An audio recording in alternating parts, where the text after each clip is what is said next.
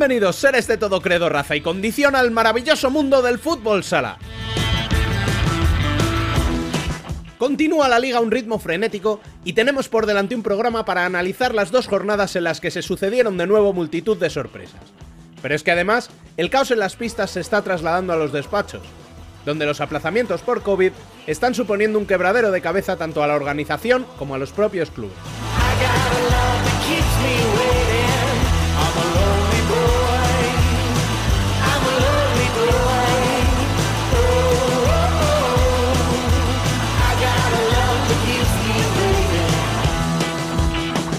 Hablaremos con un jugador que debuta en la categoría para saber cómo está viviendo este inicio de temporada. Volveremos a escuchar a los protagonistas de la segunda jornada y conoceremos de primera mano un proyecto para impulsar el futsal femenino. Todo como siempre aderezado con el mejor debate en el que trataremos en la medida de lo posible lo sucedido en los últimos siete días, que es mucho.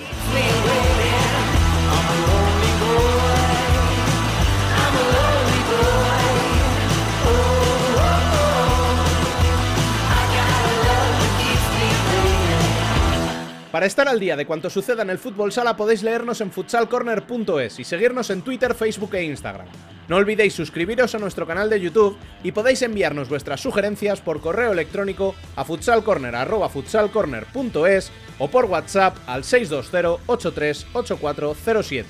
Os recordamos por último que ya está abierto nuestro grupo de Telegram para charlar de fútbol sala. Buscadnos por Debate Futsal Corner. Arrancamos ya este sexto programa de la segunda temporada. Les habla, una semana más, Pescados Rubén Robles. Sean todos bienvenidos a Futsal Corner, una visión global del fútbol sala.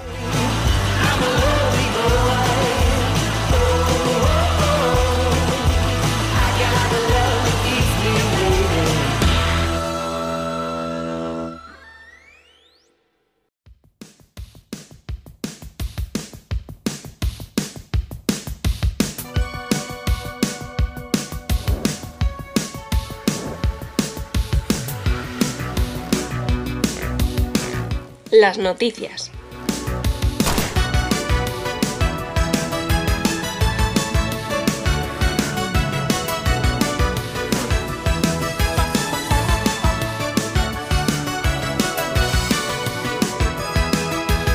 La doble jornada masculina comenzó con un partidazo entre el Pozo y Levante que se resolvía finalmente para los de Diego Ríos, que se mantienen con 5 victorias en 5 jornadas.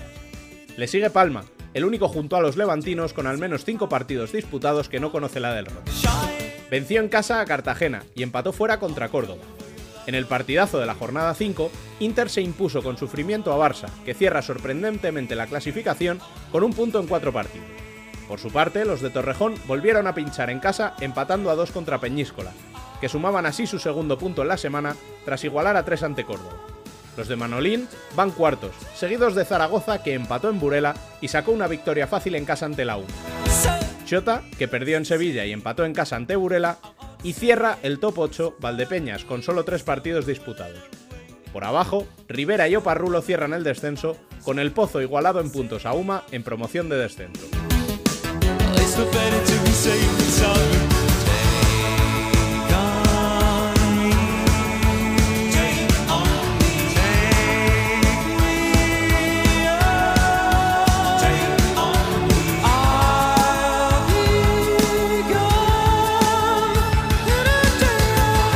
A este paso habrá que hacer una sección solo para saber los partidos aplazados. En esta jornada han sido otros tres, Levante Jaén, Oparrulo El Pozo y Valdepeñas Barça. Este último con polémica porque el Barça solicitó el aplazamiento el día antes del partido y su rival solicitó formalmente que se levantase dicha suspensión. Finalmente, el juez de competición dictaminó que el partido se suspendía hasta nueva orden.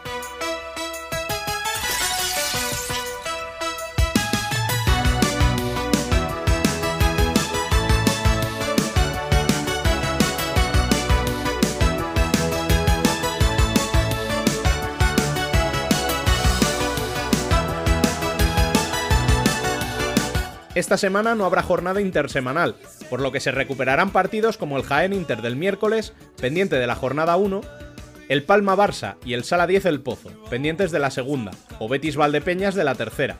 Quizá así consigamos comprender mejor una clasificación loca que convierte un simple resumen de las noticias más destacadas como este en un verdadero caos.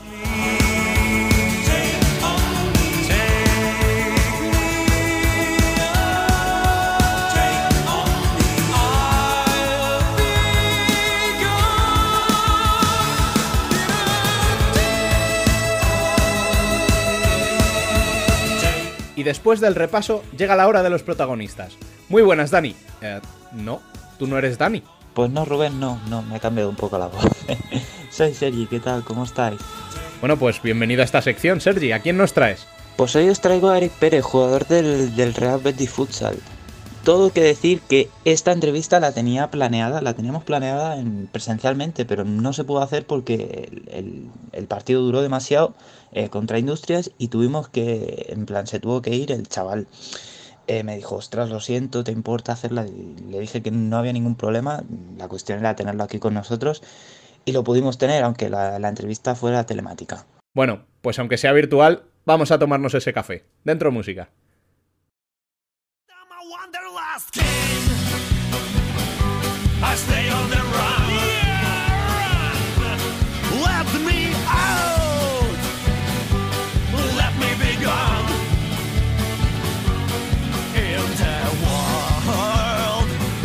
Hoy nos tomamos un café con Eric Pérez.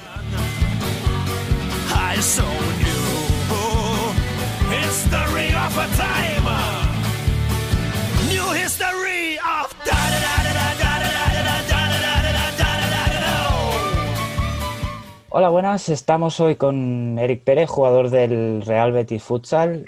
Lo primero de todo, ¿qué tal?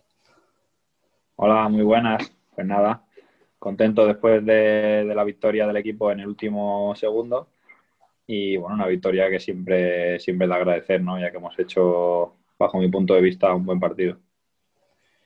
Eh, eso, eso comentaba, comentaba Juanito al, al, final del partido, que había planteado un partido muy defensivo, eh, con, transiciones rápidas para, para, vosotros, y os ha salido bien. El que no estaba muy contento era Javi, que, ha salido muy, muy cabreado, como es normal, porque ya es la tercera seguida eh, así, y más cuando decía que, que, no habíais propuesto y tampoco me lo he visto así, porque vosotros habéis jugado vuestro partido, habéis sabido lo que habéis jugado y a veces a Industria le ha faltado ese, ese, ese punto. Eh, lo primero, eh, la primera pregunta que, te quiero hacer, la mis, casi la misma que le he hecho a Juanito esta mañana en rueda de prensa. Eh, temporada rara, con dos parones, y ahora parece, con la victoria a Shota y ahora a Industrias, parece que comenzáis un poco a carburar. ¿Cómo lo ves? Sí, bueno, al final somos nuevos en la categoría y yo pienso que tenemos que encontrar ese equilibrio, ¿no?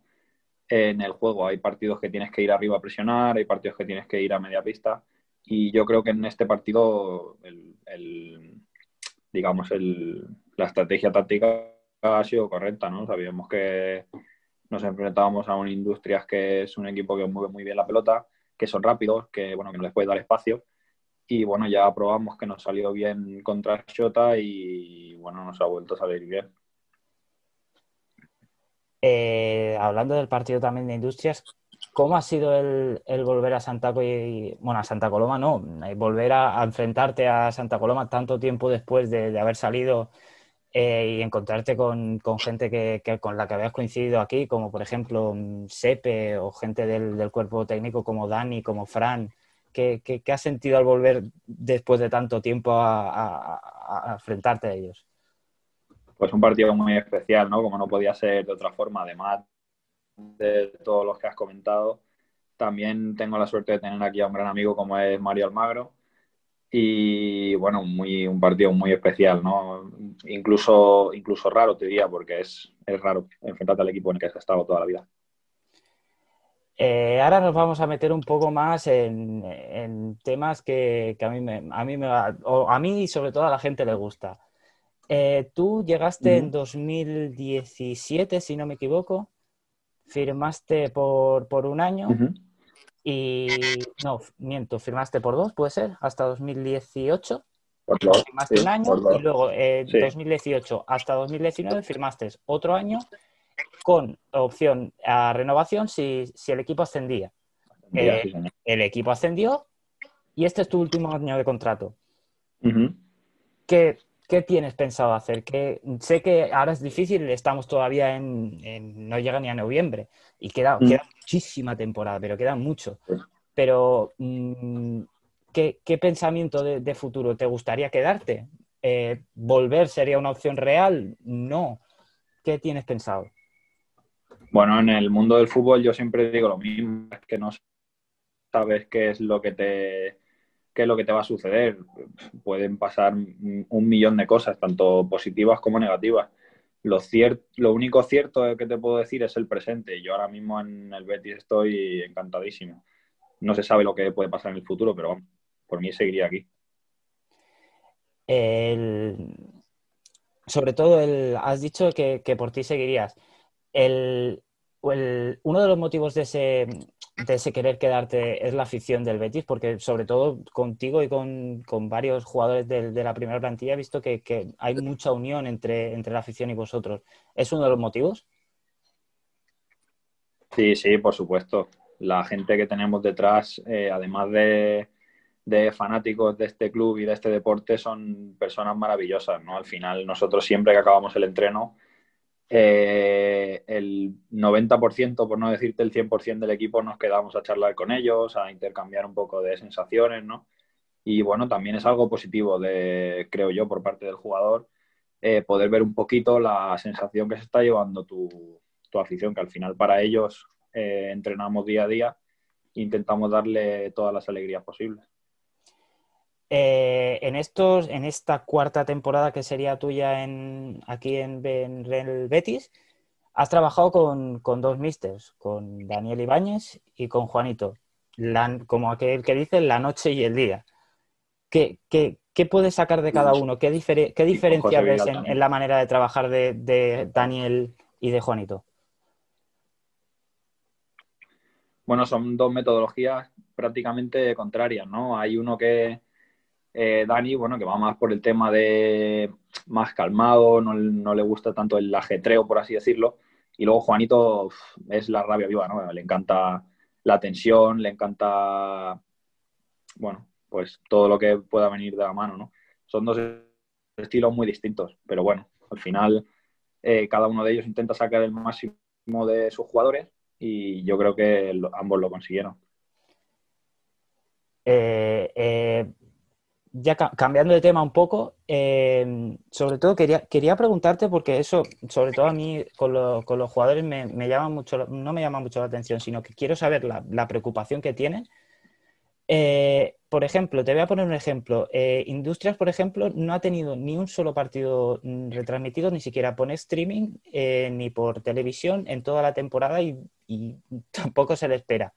Vosotros tenéis la suerte de que tenéis eh, a Betis TV que habéis podido, eh, os ha podido retransmitir algún que otro encuentro. Eh, ¿Cómo veis eso de que no haya en muchos pabellones no haya público como por, ejemplo en Amate la semana pasada, bueno, esta semana, tampoco aquí en, aquí en San Andreu, en Camp del Ferro, y que tampoco mm, pueda, nadie pueda ver ese partido excepto los cuatro que estábamos allí y directivos? ¿Cómo os afecta eso? Sí, bueno, primeramente el tema público es una pena, ¿no? Para todo el, bueno, a todo el mundo le encanta eh, el ambiente que, que ello genera, pero bueno, tenemos que ser conscientes de la situación que vivimos actualmente y ojalá, ojalá que pronto eh, se pueda ir entrando a los pabellones, aunque sea progresivamente. Y bueno, el tema de la tele, es cierto lo que tú comentas, que nosotros eh, somos somos el Betis y tenemos la suerte de que, bueno, somos un club grande y, contamos con nuestra propia televisión, que eso pocos lo pueden decir. Y bueno, también es una pena, ¿no? Que no se pueda ver el fútbol sala con la cantidad de, gente interesada que hay detrás. Pero bueno, yo creo que, se debe trabajar en ello y el día que podamos decir que el 100% de todas las jornadas de una liga sean eh, retransmitidas, pues eh, estaremos yendo hacia un eh, camino correcto. Ojalá, ojalá, ojalá alguien te escuche, ya te lo digo. Eh, también has, comentado la importancia de que tiene de, que la gente, ojalá pronto pueda, pueda entrar al pabellón. Y, creo que mm, también lo, ha dicho eh, eh, Javi también en rueda de prensa, que ellos han notado mucho el, no tener afición, el, no tener afición. ¿Cómo, a, vosotros, eh, sobre todo también un público como en Amate que, que, aprieta mucho, supongo que lo habréis notado. Se nota mucho, se nota mucho. Al final, e incluso inconscientemente, es algo que tú tienes detrás solamente por el hecho de, jugar en casa y, parece un parece algo que, que, se dice habitualmente, pero al final ellos son ese jugador que, que, le hace falta al equipo y que, y que obviamente es necesario a un equipo, tanto como, bueno, tanto como a Betis como a Santa Coloma, está claro. Y sobre todo eh, con muchos equipos, porque mm, no sé, mi forma de verlo, esta, esta liga está siendo una de las más bonitas y más disputadas que, mm. recuerdo de hace bastante tiempo. Por ejemplo, eh, Barça está colista después de cuatro o cinco jornadas, cuatro o cinco partidos disputados, que creo que Barça tiene cuatro por el de la Champions y el de ahora de Valdepeñas. Eh, mm, Córdoba le ganó la semana pasada a Barça, Inter ha vuelto a pinchar hoy. Está siendo un, no sé, eh, partidos extraños. Todo el mundo, todo el mundo saca puntos de todo. por, eso, por eso es, está siendo, ah, por lo que tú dices, por, el no tener el público, se están sacando muchas victorias de, visitante, como por ejemplo la de la de Peñíscola hace dos semanas en, el campo del Barça. que nadie, el campo de, Inter también. Por ejemplo, son victorias que nadie se espera y que mm, eh, al fin y al cabo, lo que, eh, lo que decías, que tener el público detrás de local afecta. Sí, sí, hay muchas veces que ya te digo, parece que no, que como que los jugadores no lo tenemos en cuenta, pero afecta muchísimo, afecta muchísimo. Y bueno, a las pruebas me remito, ¿no? Mira esta liga, eh, lo caro que está ganar, ya tanto en casa como, como de visitante. Y ya la última para cerrar, por fin tenéis una semana de descanso, entre comillas. Eh, por fin tenéis una semana de, ir tranquilos, poder entrenar, poder preparar, porque estas tres semanas, ya nosotros viéndolo desde fuera, yo que solo me acerco a partido, partido martes o miércoles Barça eh, y fin de semana aquí a Industrias, ya me parece una locura lo vuestro de verdad, para haceros un monumento que habéis llevado tres semanas de locura. Sí, bueno, también con la pretemporada tuvimos muy mala suerte porque, bueno, el COVID nos afectó eh, de cerca y de una manera que a nadie, que a nadie le gusta, ¿no? Tuvimos que parar eh, dos, dos semanas, perdón, eh, y además separadas por, por, el tiempo, ¿no? Que quizás te, te puede fastidiar un poco más. Y bueno, tenemos que saber vivir con eso, ¿no? Es la situación que nos toca y tenemos que saber que vamos a tener que jugar sábado martes, sábado, martes, y bueno, es lo que toca. Ojalá no vuelvan a o se vuelva a aplazar otro partido, pero bueno, al final tenemos que tener claro que es la situación que nos toca vivir. Eh, te he mentido, eh, no va a ser la última.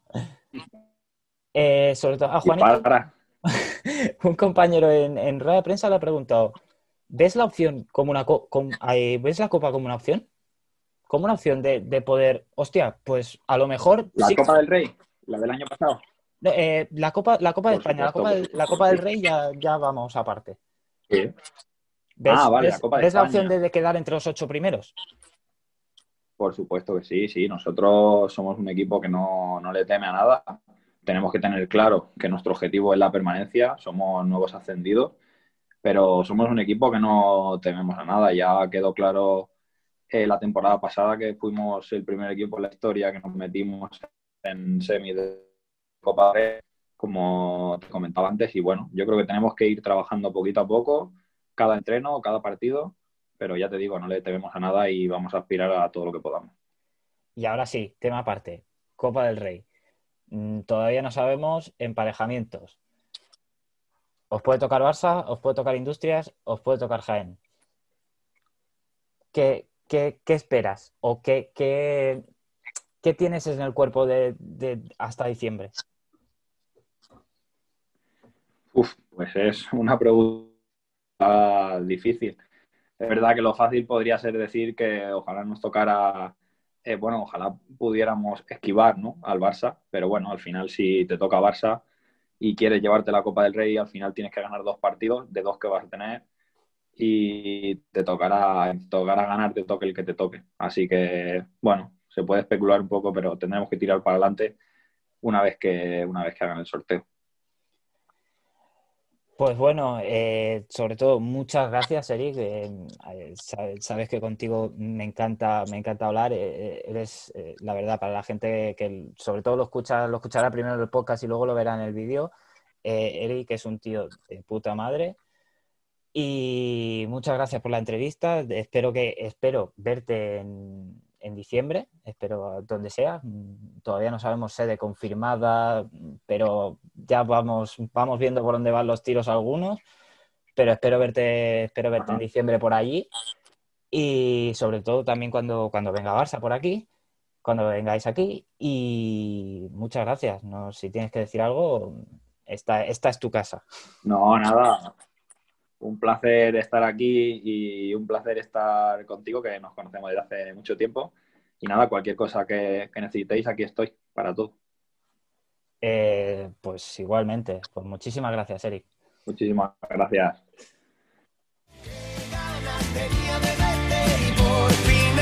aquí conmigo, mis cinco sentidos están de fiesta. Oye, qué ganas tenía de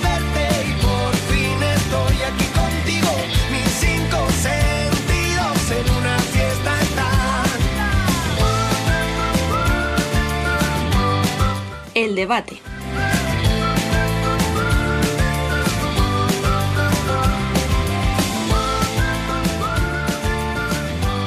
Tras la interesante charla de Sergi con Eric, es el turno del debate. Vamos a intentar analizar el caos en las pistas y los despachos con nuestros amigos. Se incorporan Dani López, muy buenas. ¿Qué tal, chicos? Muy buenas. Y Bielizque, muy buenas. Muy buenas, ¿cómo va? Y tenemos a los primeros que repiten participación esta temporada. Ellos son Marcos Angulo. Hola, buenas tardes. Y Nano Calvache. Hola chicos, ¿qué tal? Bueno, el título del programa es bastante elocuente, caos en las pistas y en los despachos. Hay mucho que analizar, pero vamos a empezar por lo más reciente. Marcos, ¿qué te pareció el comunicado del Barça? ¿Crees que Valdepeñas, eh, vamos, que el partido contra Valdepeñas podría haberse disputado? Bueno, el problema de no tener una regulación fija para este tipo de, cosas eh, complica, complica muchísimo todo, porque al final no tienen ningún PCR positivo, no tienen nada y sin embargo han, podido, han podido aplazar el partido. Yo no entiendo cómo en otras competiciones, como la Champions, por ejemplo, la Juve puede jugar sin, sin Cristiano, que es su máxima estrella, con un, con un positivo. Y no juega Cristiano y para eso hay otros jugadores en el Barça de básquet mismo, eh, ya sí que Vicius, el mister, estaba con COVID, eh, no dirigió el encuentro y Mirotic no jugó. Y aquí lo único que ha habido han sido que, bueno, que el mister del segundo equipo sí que sé que tiene, sí que tiene COVID, Xavi, Xavi tiene, tiene COVID y, y sí que es cierto que habrán estado en contacto, pero es que al final como no lo regulen de alguna manera, esto se va a complicar, porque llevamos seis jornadas y hay ocho aplazados. Claro, es que ese es el problema, ese es el caos. No sé si a lo mejor, claro, justo la comparación la hemos hecho con dos deportes que son profesionales, que son fútbol y baloncesto. Entonces, no sé si hay otra. ¿Eso puede influir o realmente es lo que decide la UEFA al final eh, para el. O, quien sea, para el fútbol? Porque en el caso de la Champions, por ejemplo, lo decide la UEFA. Eh, ¿Por qué el fútbol sala no decide lo mismo? O sea, quiero decir, ¿por qué si hay un, contacto cercano con positivo, que es el técnico del segundo equipo, eh, ya se puede suspender. Bueno, no sé si solamente es el, el Xavi Closas, ¿eh? O sea, ellos han hecho un comunicado de que tienen contacto con un positivo. Yo no sé si es Xavi, si es casualidad o no. Y lo que tampoco sé si es en la liga de fútbol, también se rige por lo mismo. Los ejemplos que yo he puesto, uno era de Champions League y el otro de la Euroliga. Claro. Entonces, yo no sé si eso son las competiciones europeas que lo tienen regulado así porque no sé por qué siempre en Europa regulan mejor las cosas que nosotros, pero aquí al final es que no hay, no hay nada que, digan, bueno, pues si pasa esto, esto y esto, ocurrirá esto.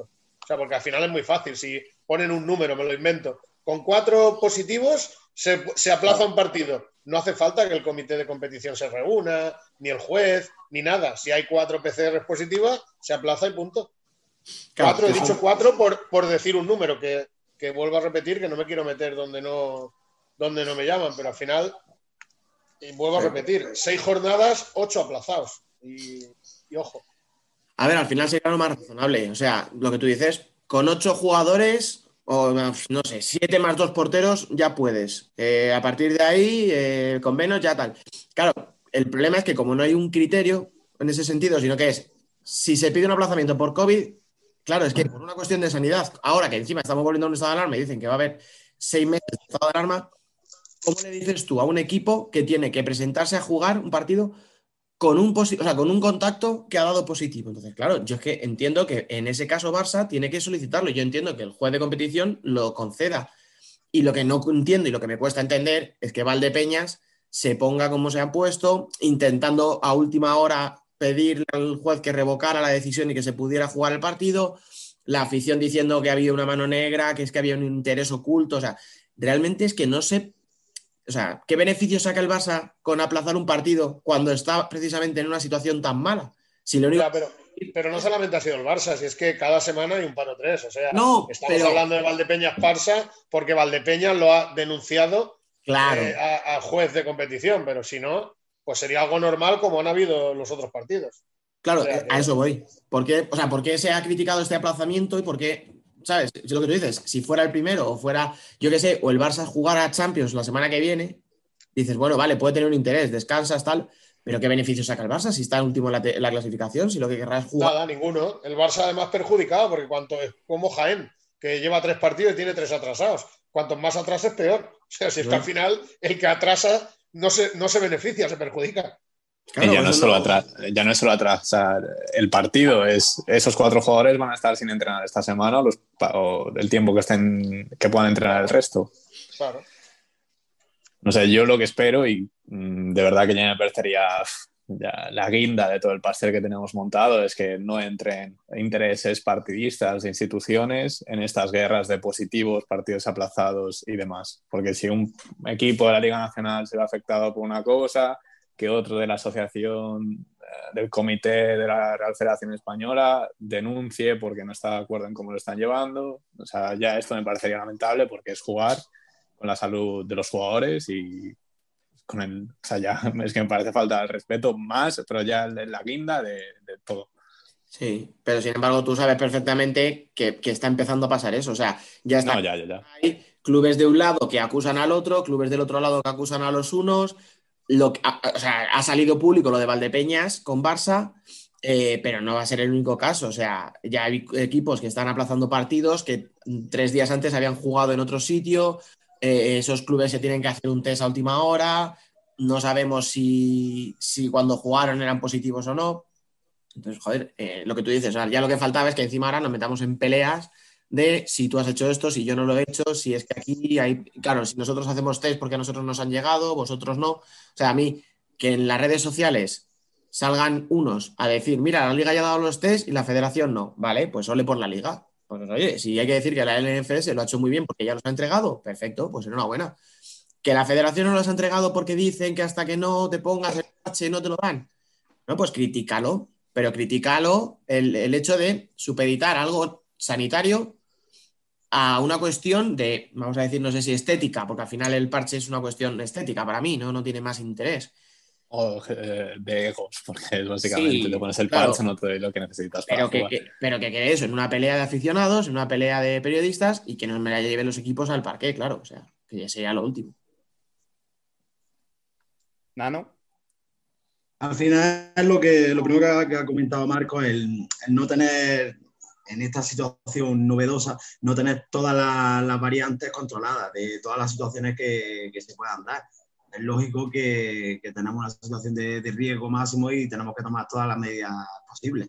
No entiendo la actitud de, criticar a un equipo que, pide el aplazamiento del partido, porque ante todo es que es para la propia seguridad de, ese club también, entonces no, no, lo entiendo. Y luego que se viva esta, esta crispación, sobre todo en redes, pues yo creo que, que es el reflejo de, la sociedad y del país como está hoy en día.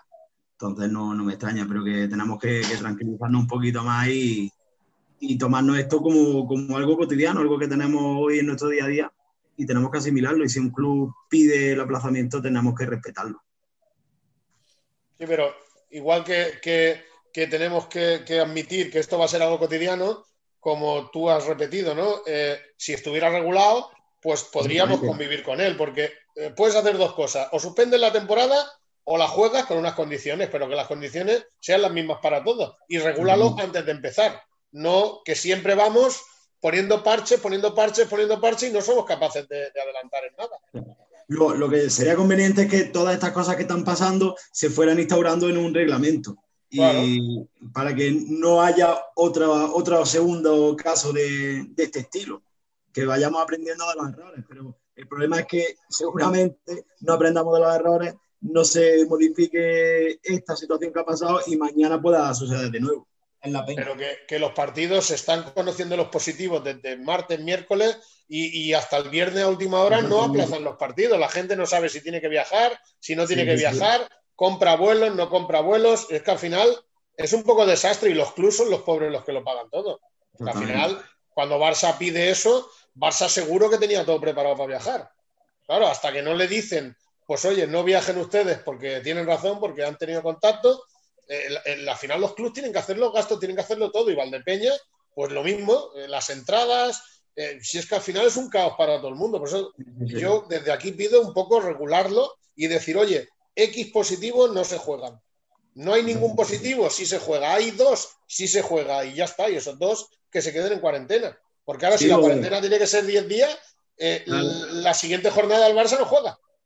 Y si lo llevamos a, a todas las categorías en el aspecto de que no, se, no solamente se regule para una división como la primera o la segunda, pues hacerlo a lo mejor por un porcentaje. Según las fichas que tengas, pues si tienes el 10%, por ejemplo, o el 15% de positivo, pues puedes jugar a partir de esa, de esa cifra, pues ya se debe suspender el partido. Pero ya más para abajo, Nano, es más complicado. Los críos y tercera, segunda vez. en este caso. Segunda vez, tercera, tal. Pero digamos que esto pinta muy mal. Pero en este caso no es que tengamos un positivo, es un contacto con un positivo. Que, o sea, eh, equipos que han dado positivos sí que hemos visto que eh, todos, o sea, sería lamentable que un equipo que encuentre positivos y le hagan jugar. Eh, pero este caso ha sido que un equipo ha tenido contacto con un positivo. Esta situación no se había dado hasta ahora y no sé si esto va a sentar jurisprudencia, como se dice en el mundo del derecho, pero em, no se había vivido nunca, no lo habíamos tenido hasta ahora. Supongo que ahora en adelante, si en este caso han sido, no sé si han sido tres jugadores que han estado contando con un positivo. Em, ¿Cuál será el margen? Jugador, había un jugador del primer equipo en el Barça que lleva toda la semana retirado y, sin entrenar. No quiero decir el nombre porque, porque no, no, no es bueno señalar a nadie, pero había un jugador que lleva toda la semana sin entrenar. Me imagino que si no ha dado positivo, será el que ha estado en contacto con un positivo. Que a lo mejor no es solamente el, entrenador del filial, a lo mejor hay más gente afectada. Porque con Jaén ya pasó que, la gente acusó, entre comillas, eh, que había gente del primer equipo con COVID y resulta que eran de la directiva y trabajadores. Es que al final esto es un tema que, es muy delicado para, para hablarlo así tan, tan alegremente. Por eso yo creo que lo mejor sería, cuando sale un caso así, aplazar. Transparencia. No guste, aplazar, por seguridad. Porque es lo que decíamos, o sea, tú imagínate que hoy juegan y ahora nos dicen estado de alarma, eh, no se puede reunir, no sé qué. Y has hecho jugar a un equipo desplazarse desde Barcelona a Valdepeñas con todo lo que eso conlleva, con toda la gente que han podido cruzarse. O sea, claro, es que. O sea, luego ya veremos. que ya, no es solo por el partido. Y luego se puede jugar, es otra cuestión. Dime. No, que ya no es solo por el partido, es lo que tú dices, eh, es, es, es un peligro para la sociedad. O sea, estás viajando con gente contagiada. Claro, por eso. O sea, que luego ya otra cuestión sería cómo lo hacemos. Yo ya os ponía un ejemplo, o sea, con siete tíos de campo y dos porteros se puede eh, jugar. Al resto los, los, eh, partas. Pero claro, para eso tienen que estar dando positivo con un margen suficiente para que tú puedas hacerlo. Claro, si surge el día de antes, es que no hay posibilidad es, que, en este caso yo creo que era todo tan precipitado que es que no cabía otra que aplazar y punto. O sea, entonces, no sé, yo creo que se ha montado mucho revuelo de forma innecesaria, la verdad. No, yo tampoco. Eso que dices, y por relajar un poco la tensión, que os veo un poco así, eh, siete jugadores de campo y dos porteros, pero a Diego, ¿cómo lo contamos? Eh, a mí me sorprende que no estén los highlights de parada de la semana, pero bueno. Sería precioso. La, parada, la parada fue un poco de estilo, ¿eh? fue muy bonita, pero, pero hay que decir. Pero o- o- objetivamente es la parada de la semana, por la trascendencia que tiene, es la parada de la semana. Fue buenísimo, tío, de verdad. No me, Bueno, pero no me digas que no es precioso que hasta el árbitro se quedó parado sin pitar, porque yo creo Ah. que imaginaba, decía, a ver, ¿qué ha pasado? O sea, vamos, nosotros, yo en casa viendo el partido decía, Es real, es real lo que estoy viendo. claro, claro, o sea, yo miraba la tele y decía, esto, o sea, pero esto es mano, pero, pero tiene que ser mano, ¿no? O sea, pero, Bueno, pero es que estábamos, no yo estaba viendo el partido, yo estaba viendo el partido y estaba en el sofá y me incorporé para ver, digo, ostras, si tiene Daniel la camiseta. O sea, es que fue, fue algo increíble, vaya, que no. Sí, sí. Bueno, ya que hemos empezado con la polémica, vamos a seguir con ello y luego ya pasamos a lo deportivo, que es lo que Sí. realmente nos interesa. Eh, en estas jornadas parece ser que estamos teniendo mucha polémica también con los árbitros. Eh, ese es el caso del Jaén Industrias, por ejemplo, o del Luma Valdepeñas, que parece ser que, que ha habido mucha, mucha polémica con dos jugadas en concreto, ¿no? Eh, ¿Cómo veis estos casos? Eh, ¿Lo veis como algo aislado o creéis que es algo habitual en la liga? Bueno, voy a empezar yo porque yo siempre con los árbitros he tenido una vida ahí un poco, un poco complicada, pero la he tenido durante los 40 minutos de partido. Luego yo te aseguro que cuando, cuando ha acabado el partido yo jamás he tenido nada con ningún árbitro. Tengo muchos amigos árbitros y tengo un respeto increíble por su trabajo. Y yo tengo que vol- volver a reiterar que los árbitros españoles son los mejores que hay en el mundo muy de largo. Al final se equivocan, se equivocan por apreciaciones como nos equivocamos todos. Al final desde la barrera se ve todo mucho más tranquilo y sobre todo, yo qué sé, yo he estado expulsado y he estado en la grada y lo he visto totalmente diferente que cuando he estado en, la- en el banquillo. Porque al final estás ahí a 180 pulsaciones y ellos también. Es que al final, ya te digo, yo para mí es anecdótico y los árbitros españoles tienen un nivel espectacular. Es que es exactamente lo que le pasa, al- el error que tiene Diego, o sea, él al ser futbolista le pasa eso, al árbitro le puede pasar lo contrario. Y yo me voy un poco del tema, pero a mí lo que sí que me parece lamentable y impropio de nuestro deporte, algo a lo que no estamos acostumbrados, lo que pasó en redes sociales, de ir al perfil de una persona, eh, no sé, insultarle, faltar al respeto, pedirle explicaciones no de forma educada eh, y luego mm, fardar de que esa persona se ha quitado la cuenta de Twitter después de todos esos ataques. Eso me parece surrealista. Yo puntualizo, ¿vale? Porque eh, he estado hablando estos días con gente de Jaén, etcétera, ¿vale? Con gente que no es solo de Jaén y además el árbitro implicado, Múnez, eh, da la casualidad de que es el único árbitro de primera con el que yo hablo, no voy a decir todos los días, pero de vez en cuando, o sea, tengo cierta, cierta relación con él. Eh, y bueno, vamos por parte. Eh, parece ser que la cuenta de Twitter de Múnez se la quita antes en previsión de lo que va a pasar. O sea, lo que no quita que efectivamente la afición de Jaén entró, ent- entró a, por, a por él a decirle de todo. Lo que pasa que no les dio tiempo porque Múnez, por lo que se ve, ya sabía que la había cagado y ya se la borró antes. Dicho esto, en la cuestión del- de la jugada esta, la famosa jugada de Jaén, eh, yo creo que es distinto. Mira, decías tú, Rubén, por ejemplo, si esto es una tendencia o no. Primero, es tendencia en tanto a que estamos hablando de que Jaén, UMA, o sea, tanto el partido de Jaén como el de UMA están las dos aficiones más pobladas de España. O sea, son las dos, la de Jaén y la de Valdepeñas, están en todo, son mucho más numerosas, más ruidosas, hablan mucho, se meten en mucho. Entonces, han hecho ruido. ¿Errores arbitrales? Pues claro que los habrá en todos los partidos. O sea, es, es evidente, pero como dice Marcos, o sea, yo creo que el nivel español es bastante bueno. Siempre hay árbitros que te ponen más nerviosos unos que otros por su forma de pitar, pero no creo que sea malo el nivel. ¿Qué ocurre? Que estas dos aficiones son muy, muy escandalosas, dicho con cariño, o sea, hablan mucho, hacen mucho ruido, a veces se les va de las manos, como ha sido este caso, o sea, se les va de las manos a los de Jaén, joder, yo ya os digo, o sea, eh, vamos, todo lo hemos visto y joder, mm, no ha sido bonito lo que ha pasado.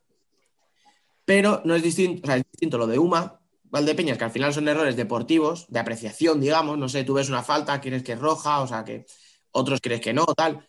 Y lo de, lo de Jaén sí que me parece que es un error grave, porque al final es, tomas una decisión, pitas, la señalas y acto seguido rectificas porque te das cuenta de que te has equivocado, o sea, que te has adelantado a la jugada. Yo creo que ahí el error es el rectificar. Lo que tenía que haber hecho era pitar la falta. Pues ya está, te has quedado ahí. Mete gol, pues mira, lo siento, me he adelantado y he pitado antes. El rectificar por favorecer al equipo que, que es el que recibe la infracción está muy bonito, pero no me parece que sea lo más adecuado y creo que no es lo legal, de hecho, vamos. Entonces, no sé, vamos, tengo ahí como un batiburrillo de ideas, muchas cosas mezcladas en la cabeza. Pero vamos, por un En el momento que hace sonar el silbato, la jugada está anulada. Es que eso. Claro, es que ese es el problema. que el- eh, uno se para, el otro no. errores arbitrales eh, por, por- porque no lo has visto o porque crees que no ha sido un contacto tal. Y esto esto es un error de, oye, no podías pitar dos veces y has pitado y luego has dejado seguir. eh. Y además, fijaros en la, en la actitud corporal también de, de Carlos, que él entra ya en pista hacia, la, hacia el punto donde ha señalado la falta. Y recorre dos, tres metros y es cuando cambia de dirección, hace ahí un- una finta buena. Y, Todavía está para jugar, ¿no? que- luego también, eh, en defensa de ellos, eh, el problema es de, el cambio de criterio constantemente que hay con el, con el comité de árbitros y, la, y esa delgada línea que le dejan a su criterio de, por ejemplo, ¿no? La, eh, si pito, pero si inmediatamente la jugada mm, varía, puedo rectificar la decisión también. Entonces, esas pequeñas dudas, ese, ese margen que le dejan abierto ahí a los árbitros también hace que, que pasen estas cosas. Yo creo que en general eh, estuvo mal Múnez porque no tenía que haberse adelantado a pitar. Y si ya te has adelantado, te la comes y aguantas con la falta, estuvo mal la afición de Jaén porque disculpas- creo y que te no tenía- disculpas luego si hace falta, pero si pitas, si pitas, Claro. la gente se para y la acción tiene que estar anulada. Claro, pero por eso digo, penalti después, ¿qué me decís? ¿el qué? Porque se ha, se ha hablado poco del penalti de después. O sea, Eh. es que se- no hemos centrado todos en esa jugada, pero es que luego hay otra jugada que, que también marca el, símbolo del, pa- el, el signo del partido y, poco se ha hablado. Por eso decía que está mal Múnez, pero que también está mal la afición de Jaén, porque creo que se, se ceban innecesariamente. Pero claro, ellos están convencidos de que les tiene manía, de que les tenía ganas, de que fue allí al pabellón predispuestos y por mucho que digamos no le pasa a sacar de esa idea. Claro. Esto también fue por los comentarios de- del año pasado, con- de un partido que también protestaron el equipo Sí, tal, y- pero, pero es muy... A ver, por eso digo que yo creo que al final, yo creo que ha estado mal todo el mundo. sí. Yo distingo mucho lo que ha pasado ahí con el tema de Uma Valdepeñas, que yo creo que eso sí que es cuestiones más deportivas, o sea, de, de- de ver una jugada, de pitar una cosa, pero vamos, si por ejemplo lo que pasó en el Uma Valdepeñas eh, pasa en otro partido, probablemente, no te voy a decir que no nos enteremos, pero se hubiera hablado mucho menos. sí. Porque están implicadas las dos aficiones más numerosas de España y más ruidosas, para lo bueno, que son muchísimas cosas, pero también para lo malo, que es que a veces... En cada partido hay decisiones arbitrales que, que- Claro. que no dejan contento a uno o contento al otro. Es que al final. Lo que sí que es cierto que lo de Jaén, vuelvo a repetir, que claro, una vez, una vez pitas, eh, ya anulan la jugada. mm, Esa es diferente. Pero bueno, vuelvo a repetir que para mí es, es algo anecdótico y, y creo que cuanto mejor, cuando antes dejemos pasar todo esto, mejor. Porque al final, moverlo todo, eh, tal como está la gente en Twitter que están on fire, es mejor eh, hablar de, directamente de, de lo que nos gusta, que es el deporte, y, y dejar un poco de las polémicas arbitrales. Vaya. Pues venga, recojo el guante. Vamos a lo deportivo. Tenemos de la jornada intersemanal las victorias de Inter en el Palau y del Levante en Murcia. ¿Cómo os dejan el cuerpo esas dos victorias? ¿Bien? Bueno, la de Inter en el Palau, eh, o sea, lo que ya veníamos hablando, o sea, la... o sea, estamos claro que Barça no va a luchar por descender, pero duele y pesa un poco más, supongo, en el vestuario. eh, el hecho de no ni conseguir una dinámica, ni, o sea, no conseguir la dinámica de equipo, de ver que al menos has perdido, pero de forma injusta o que has dado buena imagen. Um, y además ves uh, que Levante ya está con 15 puntos, Palma con 11, Inter no lo sé bien, pero también está por allá arriba. Um, tus rivales ya te sacan 10 puntos. Y No, 10 le saca a Palma, Levante le saca 14. Y Ya, le saca 9. ¿Vale? Que sí, que Pues- tiene un partido menos que ellos, pero. Ya, son Y creo 9. que es lo que comentamos un poco también la semana pasada. Creo que en el vestuario del Barça, igual que también pasa en el del Pozo, creo que están muy pendientes de lo que sucede fuera del pabellón, de lo que se dice de ellos. eh, de, lo que se les analiza eh, en lugar de mejorar pues, no sé, su papel dentro del campo. supongo que entrenan bien, pero yo creo que están más pendientes de lo que pasa afuera o con esa actitud de vamos a callar la boca, que ya lo hablamos, fue Inter el año pasado en playoff, creo, que fue Ortiz que dijo, o sea, como mm, los que han estado tanto años esperando para que nosotros cayéramos o algo así, y al final caes en cuartos. O sea, ir con esa mentalidad mm, no suele ir bien. A ver, yo te lo pongo de otra manera. Decirme de Barça, quitando a lo mejor a Lozano, a Ferrao, eh, no sé si salvar a alguno más, a Adolfo, Marcenio podría ser, pero tampoco. O sea, ¿qué jugador estáis viendo que esté bien bien en todos los aspectos, que esté bien físicamente, que esté a su nivel, no voy a decir a su nivel óptimo, o sea, no voy a decir que esté a un 10, pero a qué jugadores estáis viendo a un 8. Porque yo veo a Ricardo flojete, a Diego, lo de Diego nos hemos reído mucho, pero para mí lo de Diego es un problema de concentración de un tío que no está metido. O sea, lo de André Coelho es otro fallo, por ejemplo, el 0-1 de Saldise, no te puedes dormir dentro del área y permitir que un tío meta la pierna. Porque bueno, el gol es, mala suerte al final, es verdad. Tú metes la pierna para cortar el pase y va para adentro. Pero el hecho de que tú te quedes ahí dormido y permitas que un jugador venga y te la robe, me parece muy, no sé, muy grave. No sé cómo lo veis. yo, lo veo, yo lo veo que, veo al equipo sin confianza, porque al final vas a, a firmar a un tío del Benfica, que es un tío importante de la selección portuguesa, y prácticamente no, tiene minutos. Te vas a Brasil a pagar cláusula de, un tío que en teoría va a ser eh, el chocolate del loro y no tiene minutos. Y al final veo a los jugadores del Barça sin confianza. Te lo digo muy en serio. Me sabe muy mal porque es un equipo al que, al que sigo mucho y le tengo mucho cariño, pero es que es que hasta el pobre de, Adolfo no acaba de, entrar, porque es que eh, yo qué sé, no les acabo de ver un, equipo compactado, una seguridad. Marcenio un día juega bien, el otro día juega menos, Aicardo igual. Al final Lozano es el, jugador más regular, porque ni siquiera ha cerrado. Diego, Diego lleva dos años fatal. O sea, es que al final hay que ser honestos. O sea, yo no, es el paradón que hace el otro día. Es que lleva dos años, lleva dos años que no acaba de arrancar ese chico. Que no sé lo que le ha pasado. Que el Diego que conocíamos es la sombra este, o sea. pero bueno, ya te digo. Y bueno, pues al final le pasa un poco como a todos los equipos, que se necesita, se necesita recambios. Y al final ahí Chus Laoz y Andreu tienen que darle un, golpe de, timón a esto y, tienen que, hacer cuatro o cinco fichajes para jugar. Si al final hacen dos fichajes que en teoría eran la hostia y no juegan, ostras, es que la afición se queda así un poco como diciendo, bueno, ya esto para que los han traído. Es que al final, ya te digo, a mí la sensación que me queda desde fuera es esa. En la portería Dida que está bien, el otro día juega, Dida no juega, juega Feixas, no sé si porque Dida que estaba tocado, no estaba tocado, pero yo creo que ahora lo que necesitan es encontrar dos cuartetos que les den confianza, una portería segura, me da igual el nombre, y necesitan ocho tíos que sepan que cuando esos cuatro están ahí, eh, los cuatro que entramos somos nosotros. Eh, al Barça y en la Liga Española, eso de las, de las 14, 14 jugadores en convocatoria, creo que aún no estamos preparados, porque son demasiados jugadores para tan pocos minutos. Yo creo que con 10 jugadores más dos porteros, los entrenadores aquí estaban más, más tranquilos. Yo en Europa estoy acostumbrado porque llevamos toda la vida eh, jugando 14. Lo que pasa que tú ves los equipos europeos y sí que es cierto que entran 14 en convocatoria, pero es que hay tres que no juegan ni un minuto.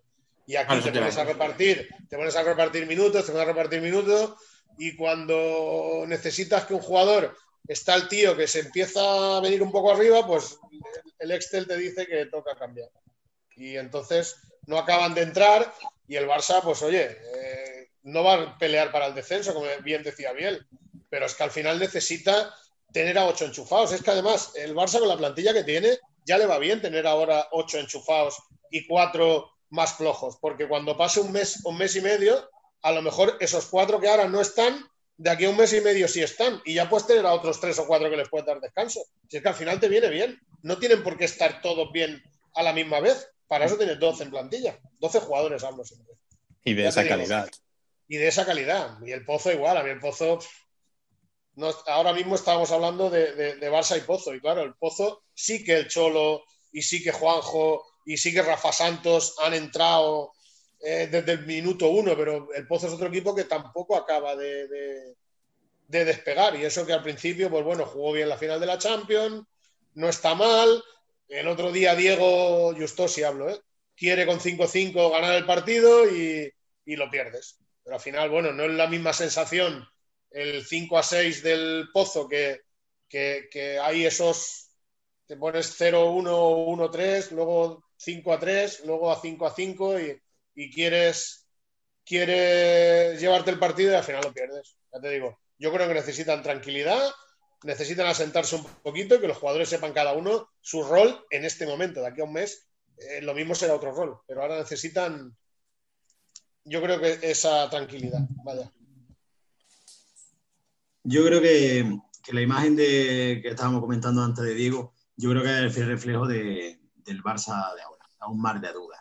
Porque eh, se ven cosas en los partidos que no deben suceder en un equipo de, ese nivel, porque se supone que tiene que, que tener ese nivel táctico, porque ve un partido del Barça y para mí, eh, en mi opinión, eh, no hay un patrón fijo, eh, han vivido mucho tiempo de, de esperar a que X jugadores resuelvan el partido a, a nivel defensivo ves constantemente dudas en saltos defensivos, en cambios de marca.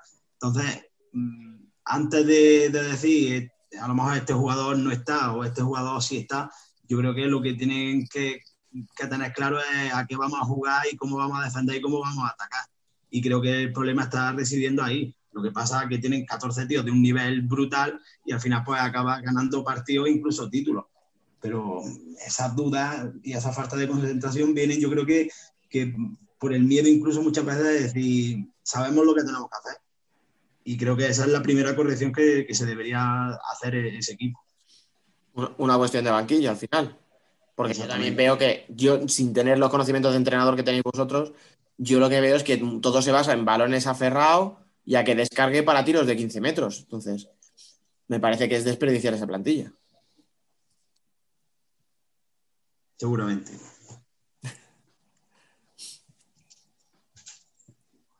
¿Y el partido del Pozo cómo lo viste?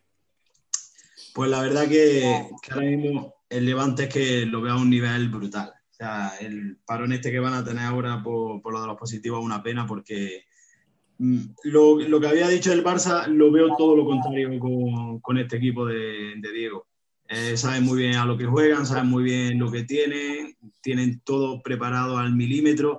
Eh, esa tranquilidad que transmite el entrenador desde el banquillo, que, que te da tanta seguridad, de decir, oye, chavales, lo tenemos preparado, somos buenos, sabemos lo que tenemos que hacer y vamos a ejecutarlo. Da igual que vayamos ganando, que vayamos perdiendo, que al final nuestro plan va a salir.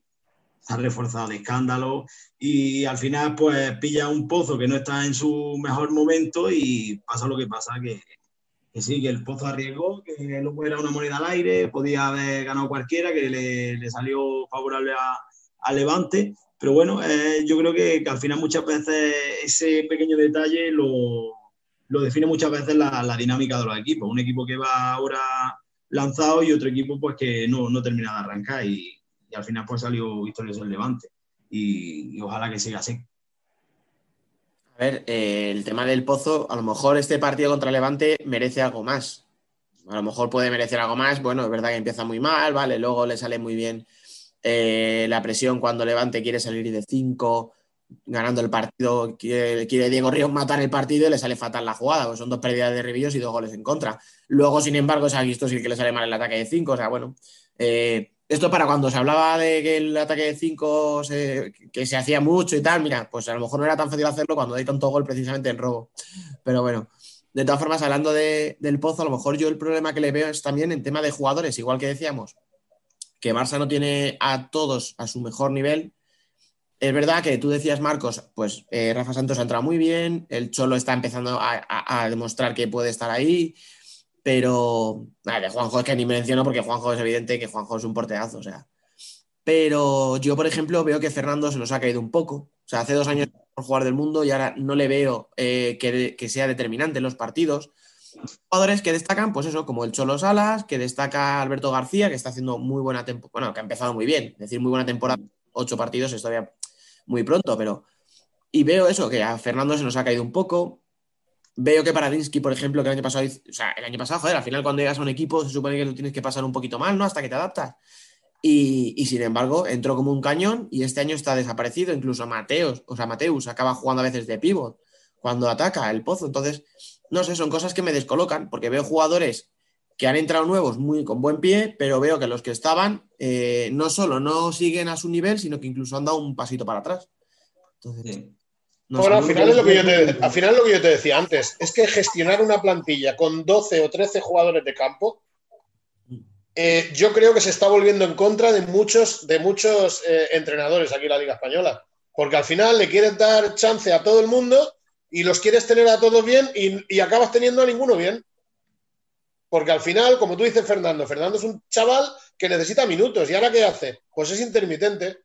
Darío era un chaval que tenía un futuro espectacular y sí, pero es que yo desconozco porque como aquí en la Liga Española no sabemos estadísticas de nada, pero a lo mejor cada jugador hace 15, 17 minutos. Y es que eh, yo me acuerdo que, que, cuando yo jugaba, los, los, buenos jugaban 25 minutos, 30 mínimo. Y es que ahora no ves en ningún equipo un tío que diga, yo soy importante. Yo soy importante porque juego.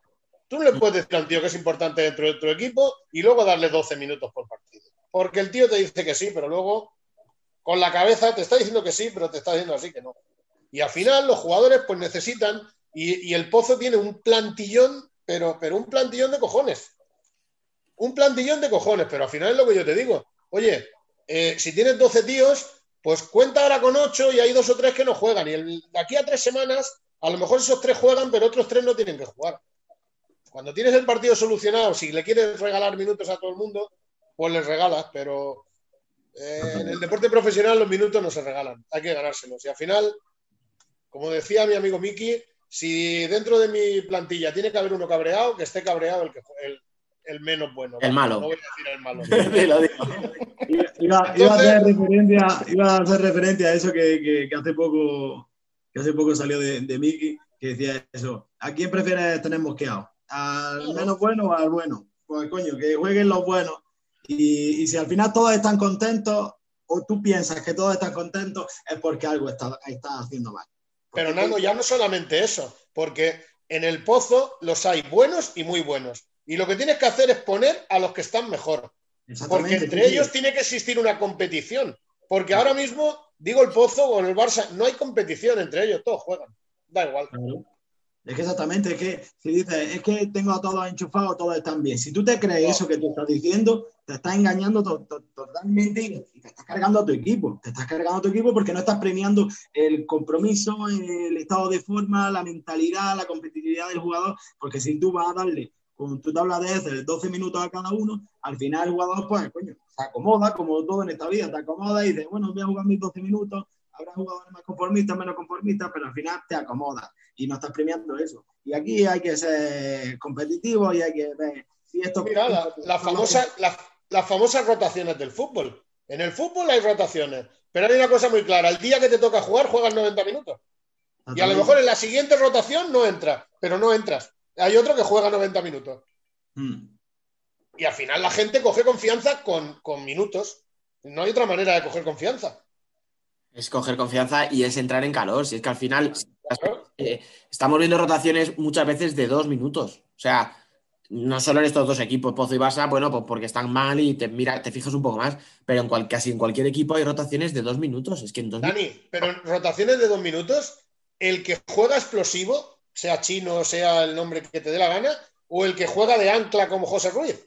No, ahora no voy a poner David Ramos porque no sé exactamente si lo hace, pero al final, los cambios de cuatro en cuatro, los cuatro no pueden estar cansados igual, es que es imposible. No, y ni los cuatro estarán haciendo el mismo partido, o sea, si tienes uno muy bueno, déjale, o sea, yo os pregunto a vosotros que sois entrenadores, ¿los jugadores hoy día no son capaces de disputar eso con lo que tú decías, Marcos, 25 o 30 minutos? Claro que sí. Tanto que sí. Y más. Claro, es que a lo mejor, es que a lo mejor ahora que era el año pasado. Bueno, Díselo a Alemania Trípode, que se metieron Claro. un par de partidos, sí.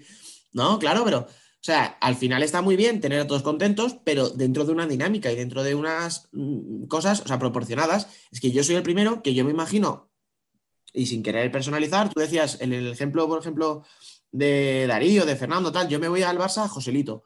Yo me imagino que Joselito no espera tener los mismos minutos que Ferrao o Esquerdiña. Entonces, claro, él puedes tenerle contento. Y Joselito no es el mejor ejemplo porque no juega mucho, pero bueno, es el que se me ha ocurrido. O sea, si eres bueno y, Sí, y- pero cuando las cosas han ido mal en el Barça, eh, Joselito ha sido un jugador importante.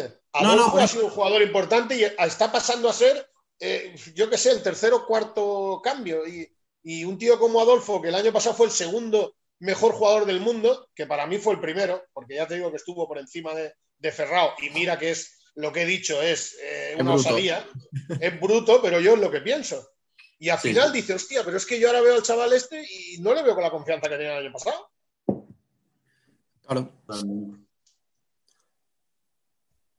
Bueno, y la semana pasada eh, titulamos el podcast No tenemos ni puñetera idea, porque los pronósticos que hacemos no sirven para nada de una jornada para otra. Pero nos pueden las ganas y el pisar charcos, así que vamos a ello. Si miras la clasificación ahora mismo, tenemos a Peñíscola, a Sala 10, a Xota y a Burela entre los ocho primeros. ¿Cuáles de todos estos creéis que van a aguantar ahí al final de la primera vuelta? Si se juega. Venga, ¿quién se anima?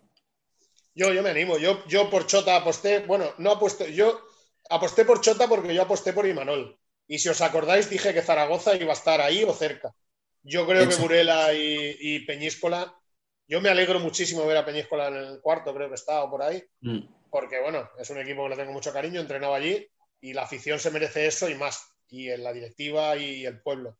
Pero yo creo que Peñíscola, eh, aun habiendo sacado cuatro puntos del Palau y del Garbajosa, que, que Que eso hay que ya- sacarlos. lo normal, lo normal hubiera sido sacar goleada de los dos sitios. Eh, están aguantando bien, están compitiendo bien y el calendario que tenía Peñíscola, que no era muy bueno, pues ahora se le ha convertido en muy bueno, porque donde no tenía que puntuar ha puntuado y ahora pues, pues ya te digo, yo no creo que acabe en los ocho primeros en la primera vuelta ni de coña. Porque hay equipos ahí abajo que, que tienen que tirar para arriba. Equipos como el Pozo del Barça van a ir arriba sí o sí. El Jaén, el Valdepeñas, creo que solo tienen tres partidos jugados. Que claro, ahora estamos viendo la clasificación, pero habría que ver la clasificación real. Es que hay equipos que de seis jornadas le tienen tres partidos menos. Exactamente. Claro.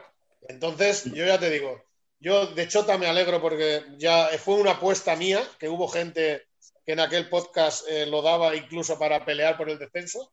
Yo no, sigo no, tanto no, pero dije que, que iba a estar más cerca. no, no me acordaba que había sido tú, Tani, pero lo que me refiero que yo Nada, con Iman- Si yo, como no tenemos ni puta idea, pues yo lo admito, no pasa nada. No, no. Yo dije que me fiaba de Imanol, pero que yo veía a Sota más luchando por abajo que por arriba. tiene cinco o seis brasileños, ¿eh? Buenos, ¿eh? Es que Sí, sí. De todas formas. Valdepeñas está peleando ahí por todo con tres brasileños solo. Sí, cierto es. No, pues mira, Por eso digo que, que yo creo que Peñíscola, que Peñíscola y Burela irán para abajo y espero por el bien de Peñíscola no muy para abajo, verlo en el 11, en el 12, yo ya me conformaría y yo creo que ellos también. seguro. Y a Zaragoza, pues bueno, mm, mira, Dayan Luca yo tenía, eh, bueno, eh, una apuesta en mi mente que creía que iba a salir bien y, y ahí lo veo, que está, que está muy bien.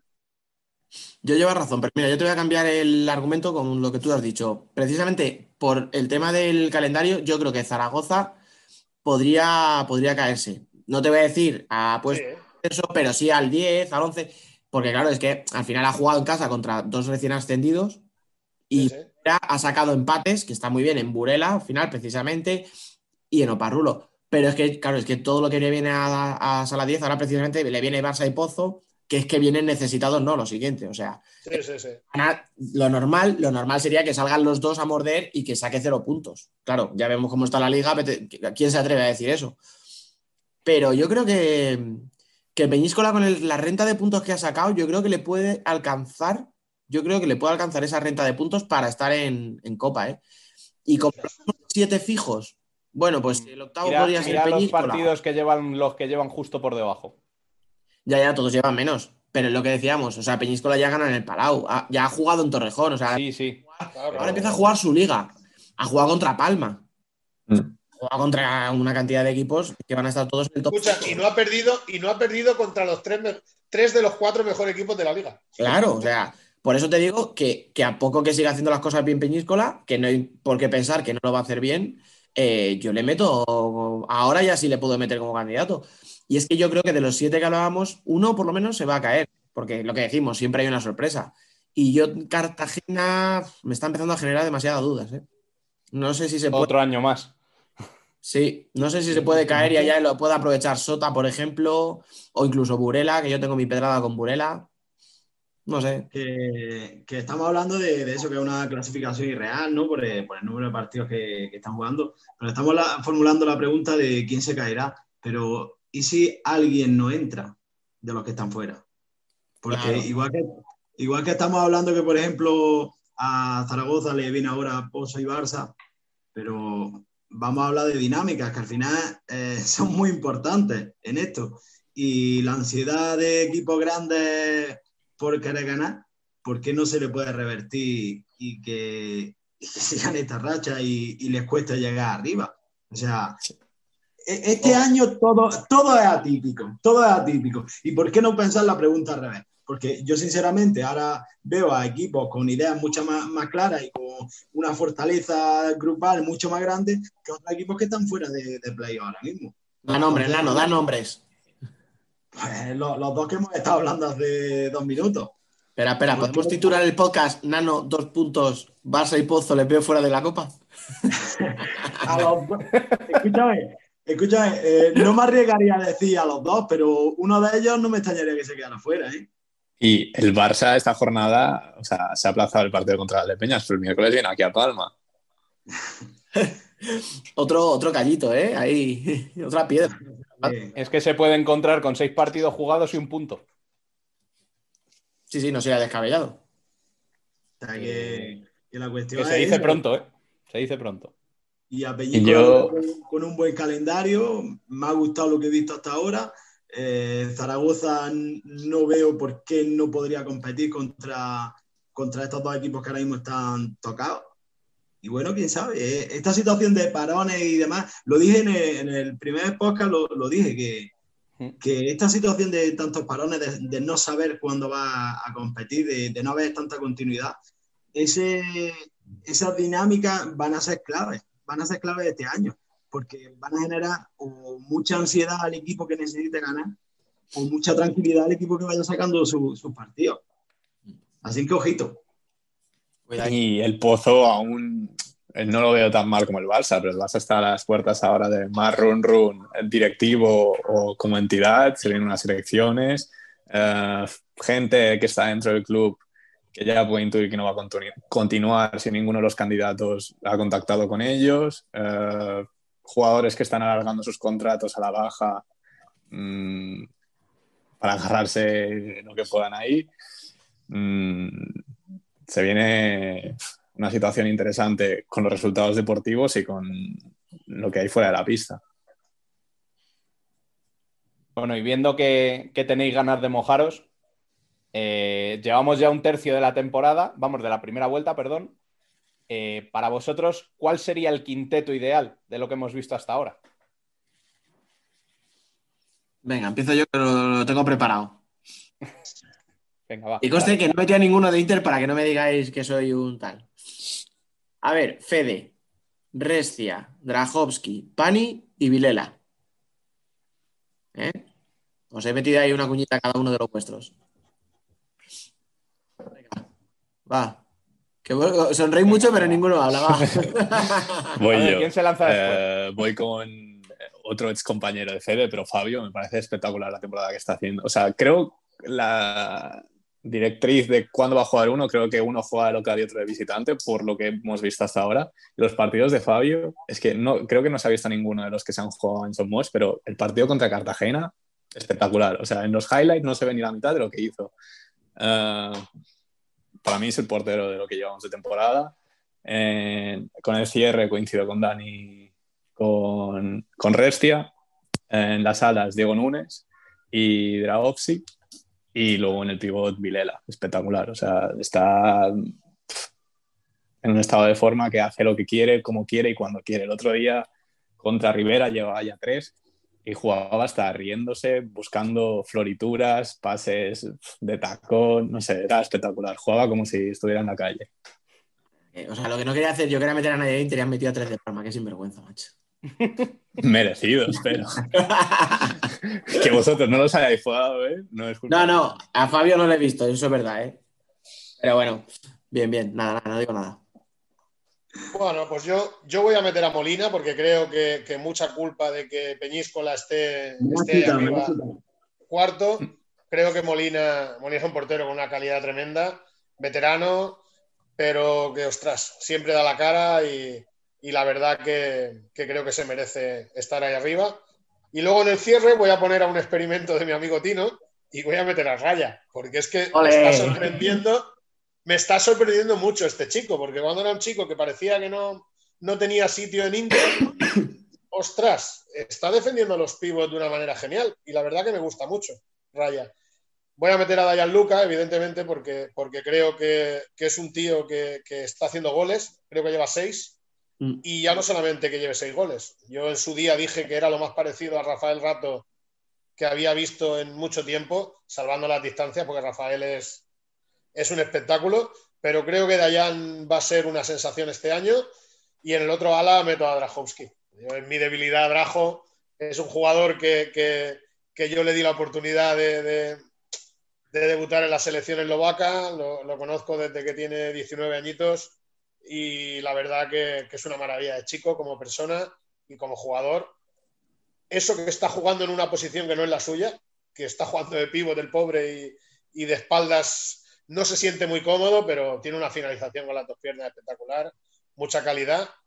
Y en el pivo voy a poner a uno que me lo voy a tener que tragar con patatas, porque yo conozco a Vilela de su época de Arax, me, he enfrentado con él varias veces y no las tenía todas conmigo, porque lo veía un jugador anárquico que pasaba de todo, que no defendía, que no hacía nada, pero joder, yo no sé lo que ha hecho Vadillo con él, pero que está a un nivel espectacular, porque que sea poderoso es poderoso desde hace mucho tiempo, la selección de Azerbaiyán, en el Aras, poderoso siempre ha sido, pero hostia, como dice Biel, es que ahora se baja el tío a, media pista, incluso a su campo, se ríe, hace de todo. La verdad que, poner en un quinteto ideal eh, un pivot que no sea cerrado ya es complicado. Y de los que estamos, solo falta Nano, eh, ninguno hemos puesto a cerrado. Y eso es indicativo de lo mal que está el Barça.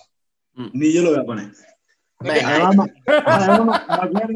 Me acuerdo, Marco, la última que coincidimos, que, que hablamos, me parece que fue por el mercado invernal, de que opinábamos de los fichajes, y yo dije que uno de los que más me gustaba o, esperaba más era Vilela, y me decías tú, no, este día no.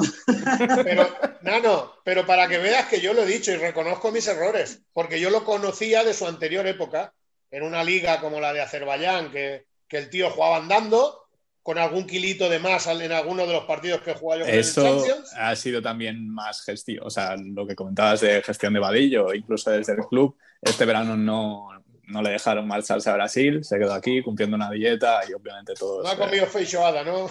A tope con el gimnasio, que espectacular el físico que tienen todos. Sí, sí, ya te digo, lo de Vilela ya lo he dicho al principio, además, que me metía la lengua donde me quepa porque, porque yo no las tenía todas con él y ahora lo pongo en mi quinteto ideal. Sigue, Nano, perdona.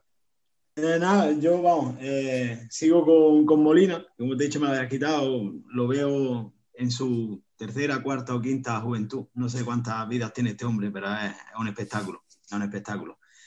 Eh, seguimos con, con renacidos o con gente que, pensábamos que, que, habían venido de, temporadas más regulares por circunstancias de equipo. que me cierre Boyi, eh, luego, en una ala, pues vamos a echar al MVP del día, al, dragón de Santa Coloma. Oh, no puede faltar. Y luego, como yo soy un tío muy echado para adelante, pues voy a, voy a, cambiar y voy a meter dos pibos. En vez de. voy a meter en una ala a, un pivo y luego a otro pivo en su posición. Entonces me quedo con Vilera y con, y con Toro, con Pedro Toro. Que creo que. eh. A meter goles. Algunos más que arriba meto seguro. Y todo Escucha, esto entrenado por Imanol. físico, ¿eh? Joder, tú, has metido ahí tres tíos que, que a músculos, no, o sea, a espalda no les gana a nadie, ¿eh? Hombre, la espalda seguramente se la gana alguno, pero luego ya Bueno, me sí. Con ese equipo, Trajowski llevaría tres o cuatro goles más. Mira, justo a tiempo. Hola. Muy buenas, Semen. Hombre, men. Venía a ver si estáis hablando de Uma o no. Eh, No pues hemos mira, metido estamos a nadie en el quinteto de Uma. Que, estamos eligiendo los mejores de, la, de lo que va de temporada, así que que me estaba, que me estaba justo preguntando que la semana pasada habláis mucho de, de Córdoba, pero no sé por qué. De, porque de la- tíos de Córdoba.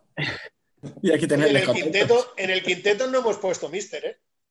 ¿Mm? Yo sí, yo he dicho Imanol, ¿eh? Yo he dicho Imanol. Que coste. A ver, a ver, ¿a quién quieres tú meter? Venga. Yo quiero meter a Josan. Va, eh, ¿Entrenador o los 15? Los, los 5. Los Todo, cinco ya todo. lo hemos dicho, eh, men. Has llegado un pelín tarde. Ah, te toca a ti, anda. A ver, Dale, dale. Pero es Danos que veía bien, estaba viendo a Biel sin cabeza y me estaba preocupado.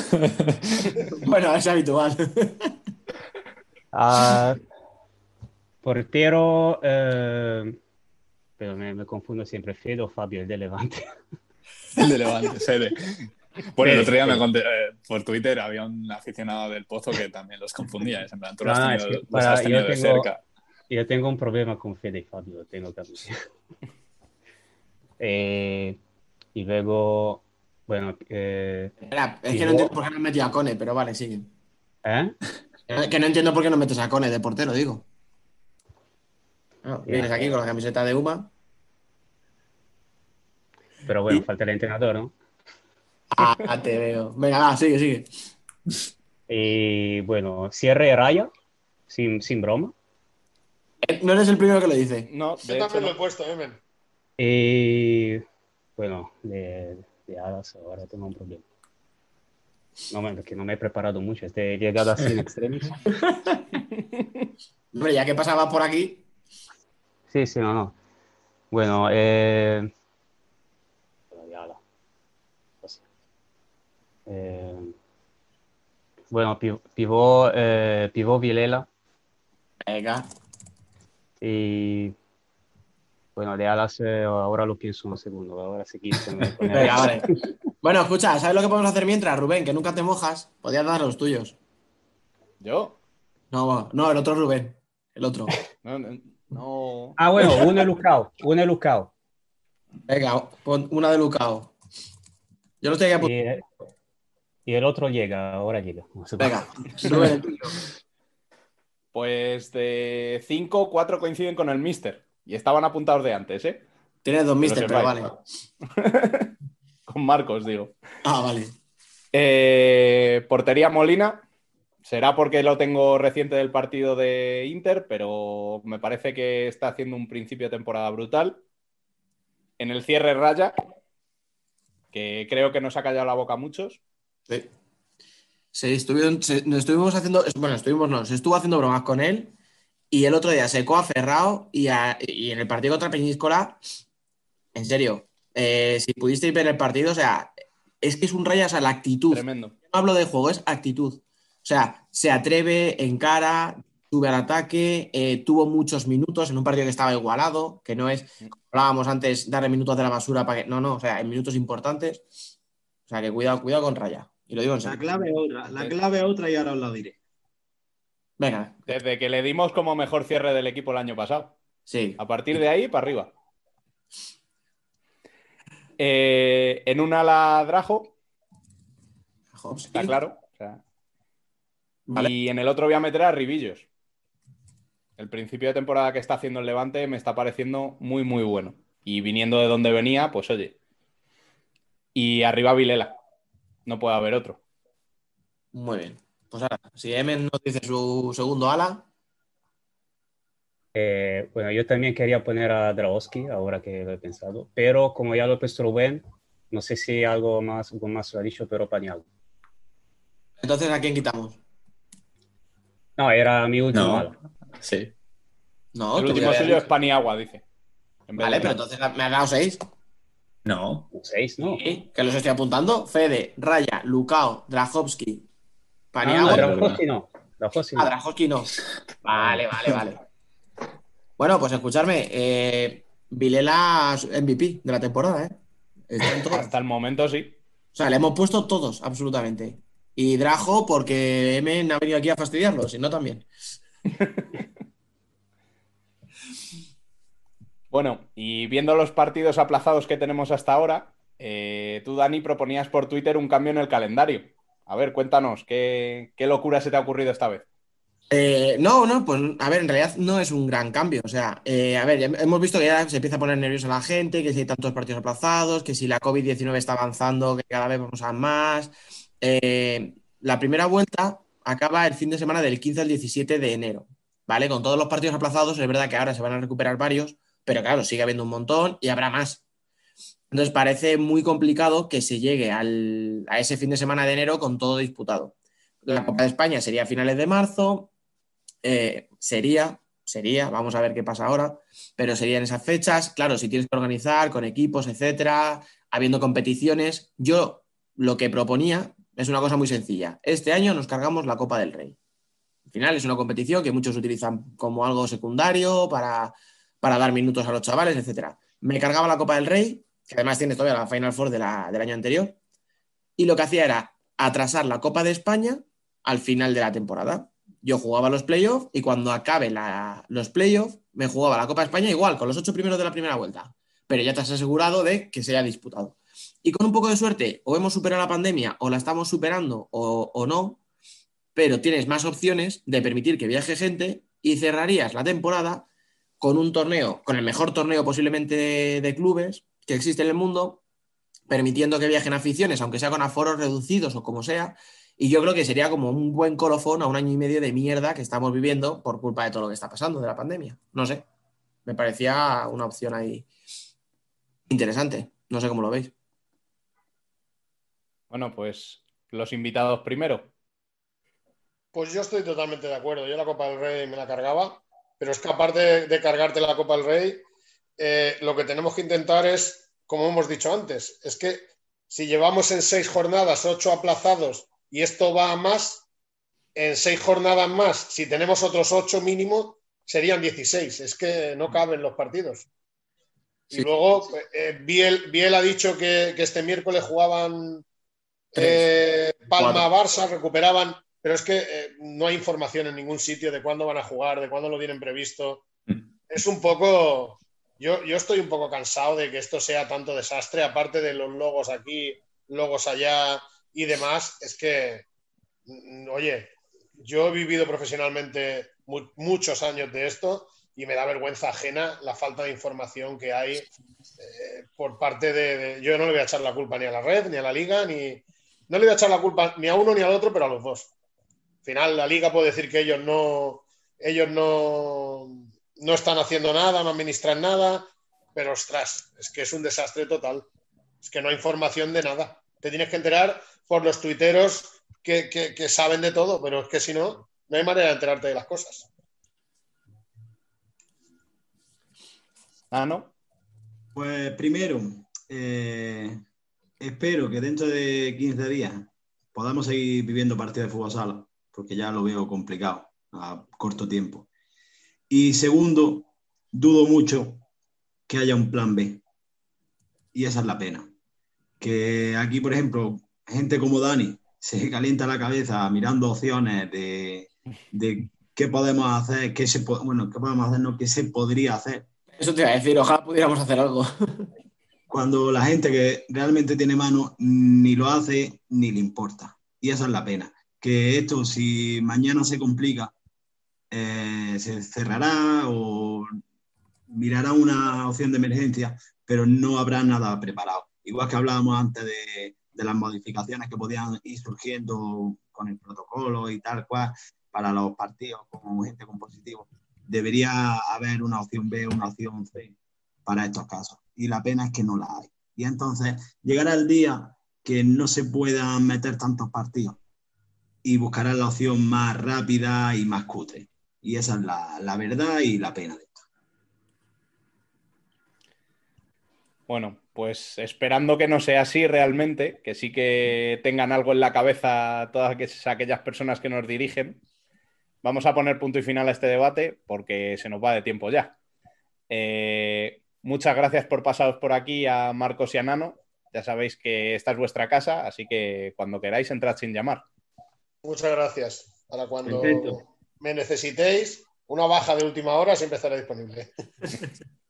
Y una cosa, chicos, recordad que el resurgir de Raya ha llegado desde que yo estoy en Motril. Soy el talismán. ¿Esa iba a ser tu última aportación? O sea, has dejado un cebo de que ibas a decir algo importante y era eso. Me cago la madre. Bueno, Emen, muchas gracias por pasarte este ratito. Ya sabemos que, has tenido problemas con los trenes y tal y no has podido llegar antes. ha sido breve pero intenso.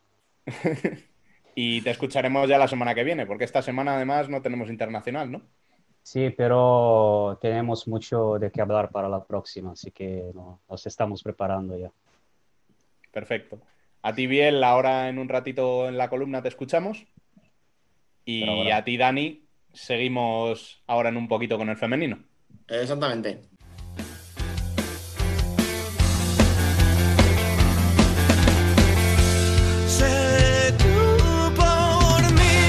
Nosotras también somos futsal.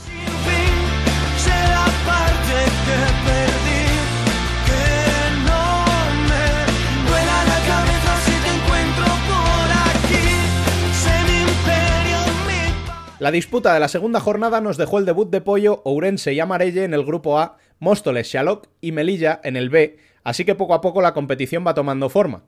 Pero antes de comentar resultados y demás, incorporamos rápidamente a Franca y Alba Herrero porque hoy Dani nos trae dos protagonistas de altura. Pues efectivamente, Rubén, aquí estamos con Marta de Diego y con Aida de Miguel. Muy buenas, chicas, bienvenidas. Hola, buenas. Hola, buenas. Bueno, estáis aquí, eh, entre otras cosas, porque os hemos pedido que nos contéis un poco el proyecto de comunicación audiovisual llamado MDM, que habéis empezado vosotras dos, un proyecto con, una idea muy clara y muy necesaria, que es darle visibilidad al deporte femenino.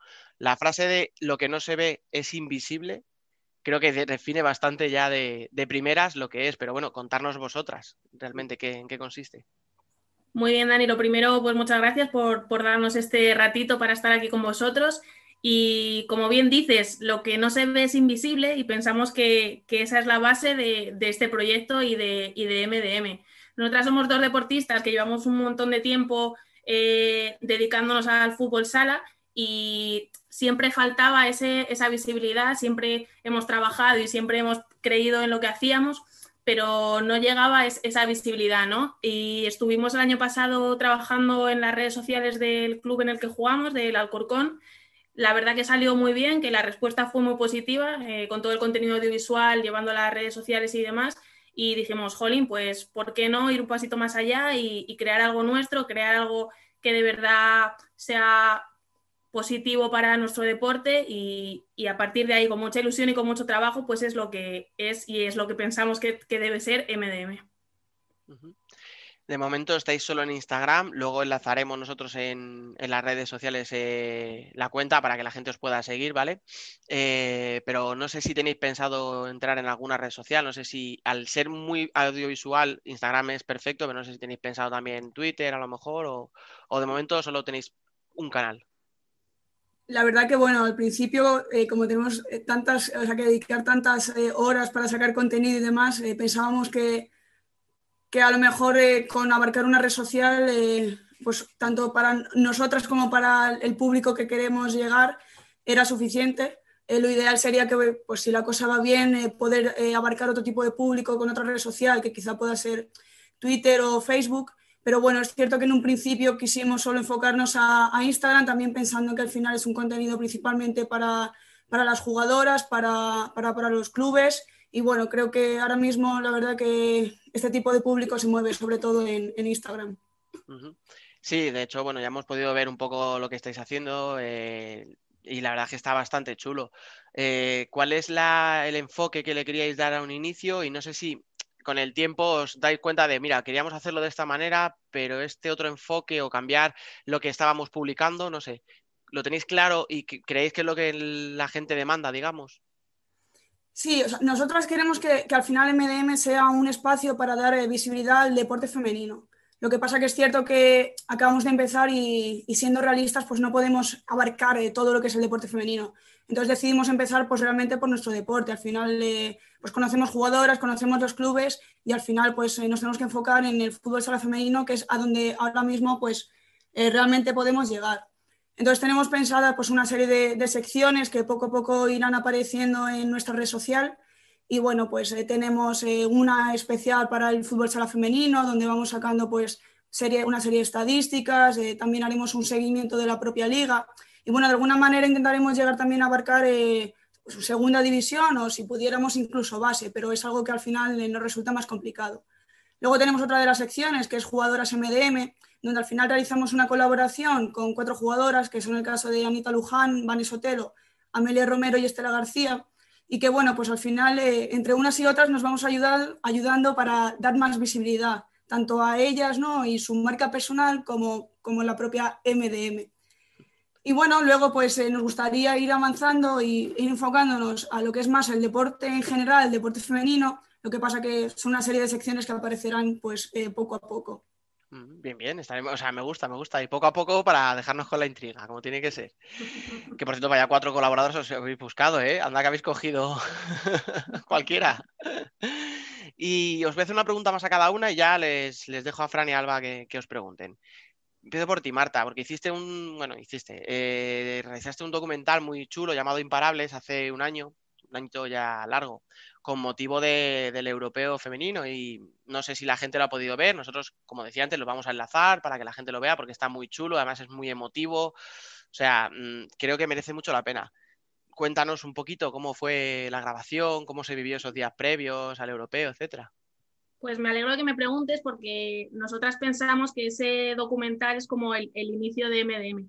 Al final sí que es verdad que era un proyecto más individual porque era el trabajo de fin de grado, pero lo hicimos muy en conjunto en el sentido de yo con el resto de, compañeras y de jugadoras que, se iban involucrando y al final fue un, trabajo muy bonito de, que, vale, sí, lo hice yo, pero lo hicimos eh, en grupo y fue como un, trabajo muy en colaboración con todo el fútbol sala femenino. Me comentas que cómo se vivió y demás, para mí la verdad que fue muy ilusionante el, poder eh, realizar eh, un documental en un momento para nosotras y creo que para el deporte femenino histórico. Y bueno, pues lo tenéis todos ahí. Gracias por, por poner el link y demás. Y pues muy ilusionante, muy ilusionante también cuando lo pudimos presentar y sobre todo cuando lo sacamos a, a YouTube y, y, la gente lo vio y, y, fue una respuesta, la verdad, que, que magnífica y con unas expectativas que superaron con crecer las que se tenían desde un principio. Yo desde luego lo recomiendo a todo el mundo y, yo creo que la gente lo va a ver y, habrá, habrá una respuesta positiva, aunque haya pasado ya tanto tiempo, porque ya parece que fue ayer, pero ya ha pasado tanto tiempo. Y a ti, Aida, te quería preguntar, eh, tú has estudiado arquitectura, si no me equivoco, ¿verdad? Claro. Sí. ¿Y a ti cómo te engaña Marta? Porque entiendo que esto ha sido idea suya, que la que ha estudiado audiovisuales, para, para meterte en un proyecto así tan distinto a a lo tuyo. Pues bueno, la verdad que al final eh, arquitectura parece como que es algo muy específico, pero luego realmente engloba eh, muchísimas cosas. Y a mí una de las cosas que me ha gustado de la carrera es eh, el manejo del software, ¿no? Al final trabajo con, con, muchos programas, entre ellos pues Photoshop e Illustrator y, y, el hecho de poder ver o encontrar el camino de, de juntar mis dos pasiones, que al final son la arquitectura y el fútbol sala femenino y ver que al final con muchísimas horas que he dedicado a Photoshop, lo podría, lo podía utilizar para hacer eh, pues, eh, carteles o contenido para, para, nuestro deporte, pues la verdad que fue algo muy bonito y que al encontrar ahí el, se encontró como la sintonía perfecta, la verdad. Y cuando me, me crezca y tengáis que montar una oficina, pues quién mejor que tú directamente, ¿verdad? Para diseñarla. Sí, a eso lo tenemos fácil. Bueno, como decía, están por aquí también Fran y Alba, chicos. No sé si tenéis alguna pregunta, alguna curiosidad o algo que queréis saber, aprovechad. Hola, buenas. A ver, eh, mi pregunta es, ¿de dónde sacan el tiempo para hacer eso? Pues la verdad es que es muy buena pregunta. Porque no lo hay, ¿verdad? Eh, entrenando, trabajando y, eh, y, dedicándole mucho tiempo a, a todo esto, eh, es muy complicado. pero sí que es verdad que llevamos desde, desde muy pequeñas compatibilizando estudios con entrenamientos, con, con vida social y, y, demás, y no nos es tan complicado en el sentido de, de, la organización. Sí que es verdad que ahora mismo tenemos que echarle el doble de horas de lo que cuando todo se, se estabilice le, le echaremos, pero son unas horas y es un tiempo que lo dedicamos con, con, sí, con que nos gusta al final, sí. es algo que, que no nos cuesta en, en ese sentido y, y vamos, eh, lo sacamos de donde no lo hay. Alba. Yo no sé si, lo habéis dicho antes, porque para no variar se me ha cortado un poco, ¿vale? Ya lo siento. Pero eh, aparte de las cuatro jugadoras con las que colaboráis ahora, ¿tenéis pensado en un futuro mmm, sumar o colaborar con algún, aparte del Alcorcón, obviamente, colaborar con algún club o alguna, no sé, ¿sabes? En plan, en sentido de ampliar. Sí, claro, al final nosotras eh, con este proyecto también lo que queremos es que eh, cualquier eh, deportista o jugadora o club que, que esté interesado en sacar eh, pues nuevo contenido, que se sienta libre de, de poder contactarnos, de poder llegar a, a sacar eh, algún otro proyecto. Pero bueno, en un principio decidimos estas cuatro jugadoras, pues porque para empezar al final no podíamos abarcar todo, pero la verdad que sí que nos gustaría que cualquier persona que quisiera que un cartel, un vídeo, lo que fuera, pues que si le gusta lo que hacemos, que por supuesto puede contactarnos. Eh, y claro, trabajaríamos con, con, ellos, vamos, con el club, jugadoras, lo que, lo que pudiera ser. Pues sí, ahí queda, ahí queda el llamamiento para el que quiera, a echar una manita. Yo, y que no lo haya visto, por favor, puede mirar los, los carteles del Alcorcón, porque son una pasada. Yo cada vez que veo que sale digo, no puede ser. Si cada vez es, o sea, contra el de Budela me encantó un montón. O sea, digo, no puede ser. Pero ahí ya fue como Claro, pero el de Burela era el primero, había que lucirse, ¿verdad? Además, con el homenaje tan bonito, oye, ese había que. ya tenéis pensado algún, algún comentario nos ha llegado, ¿eh? De que ahora eh, que el listón estaba muy alto y que no sabían cómo íbamos a hacer para que los siguientes carteles. Ahora trabajamos con presión, sí, no veas. Somos así, en vez de decir qué bonito, en vez de decir qué bonito os quedó, decimos, ahora el siguiente tiene que ser mejor, ¿eh? Y, por último, por último, yo os quería dar las gracias como, como exjugadora del Bilbo desaparecido. Muchas gracias por el cartel, porque la verdad es que a nosotras, al equipo las que, con las que hablé y tal, nos, nos hizo ilusión que se acordasen que había un equipo que había desaparecido junto con la UCAM. Así que muchas gracias, tenía que decirlo. Nada, bueno, al final creo que todos los clubes eh, que no pueden estar con nosotros este año, bueno, primera y segunda división, incluso eh, pues competiciones regionales, eh, se merecen ese homenaje y es una pena que, que, tengan que pasar estas cosas, pero bueno, la verdad que es lo que se vive prácticamente año a año en nuestro deporte. Sí, pues sí, gracias. Efectivamente, sí, por desgracia lo hemos hablado muchas veces ya. Si es que el problema al final es no, no, o sea, no es decir, vamos a hablar de darle visibilidad al deporte femenino, o más concretamente al fútbol sala femenino. Es que estamos siempre diciendo lo mismo. O sea, que tengo la sensación sí. de que si avanzáramos de verdad, no tendríamos que estar remarcando lo importante que es esa visibilidad, ese generar contenido. Entonces, al final, por eso los proyectos como el vuestro creo que son tan importantes y tan necesarios. Pues sí. Pero bueno, ¿alguna pregunta más, chicos? No, no, yo a ver si se amplían a otras redes sociales que no tengo Instagram. Estaba pensando en eso, es que eres muy antiguo y. Fran, ateísta. Podemos ponerlo de hashtag. Podemos mover un hashtag, sí. Venga, vale. Contad yo, con nosotras. Yo, yo paso una foto suya y le ponemos ahí para que sacamos una cuenta. Además, además, ahí donde le veis, el tío es deportista. Si se pasa la vida subiendo fotitos de, de las carreras, de si se ha hecho 10 kilómetros, de si tal. Eso es de Instagram total. O sea, si es que lo tiene todo menos la cuenta. Sí, es la aplicación que tengo de la vida, que lo dispara solo. Ay, pues nada, chicas, que, sé que estáis muy liadas. Como bien además había dicho también Frank, que, que, no sabemos de dónde sacáis el tiempo para todo. Que por nuestra parte nada más, muchísimas gracias, muchísima suerte con el proyecto. Estaremos pendientes, os vamos a intentar dar toda la bola que podamos. Nosotros somos más de Twitter, pero bueno, por Instagram también tenemos un poquito ahí, pues intentaremos ayudaros. Y lo dicho, muchísima suerte y lo que necesitéis, aquí estamos, ¿vale? Vale, pues muchísimas gracias a vosotros también, que agradecemos el poder estar en este tipo de espacios y nada, que también estamos con vosotros. Gracias a todos. Y tras conocer mejor MDM, vayamos ya con la jornada. Porque si el lío en el masculino es considerable, no digamos en el femenino, donde además es necesario concluir la primera fase para saber qué equipos van al grupo que peleará por el título y cuáles lo harán por no descender. Fran, Alba, resumidnos por favor los resultados y lo más destacado. Los resultados del grupo A, Pollo Pescamar 2, Roldán 2, Amarille 0, Peñas Clubes 1 y Teldeportivo 0, Orense Enviala 1. El Ciudad de Burgas Leganés aplazado y descansó el Fusi. Bueno, y por el grupo B, el Sala Zaragoza derrotó al Alcorcón en casa por 3 a 2. El Salo Calacán perdió 0 a 7 contra la Universidad de Alicante en el derby. Melilla empató a 3 contra el Móstoles en su casa y en su debut. Y eh, Pescados Rubén Burela e Intersala Promesas aplazado. Y por este grupo descansaba el Majadahonda. Y esta semana el foco lo hemos puesto en un partidazo que vivió Fran en primera persona. Vamos con las declaraciones primero de los entrenadores, Cristina Jimeno y Morenín, y luego con Marta Figueiredo, autora de ese 0-1 con que Urense debutó en casa de Tel Deportivo. Primero de hoy es felicitar a mis jugadoras, creo que han hecho un trabajo defensivo espectacular. Evidentemente todo, todo no lo podemos defender y cuando ha salido ya con, esa pisada sabíamos que, que, iba a ser gol, un golazo, por cierto, pero, pero bueno, muy contentas también de haber podido disputar el partido, que no todo se puede disputar en, en estas jornadas.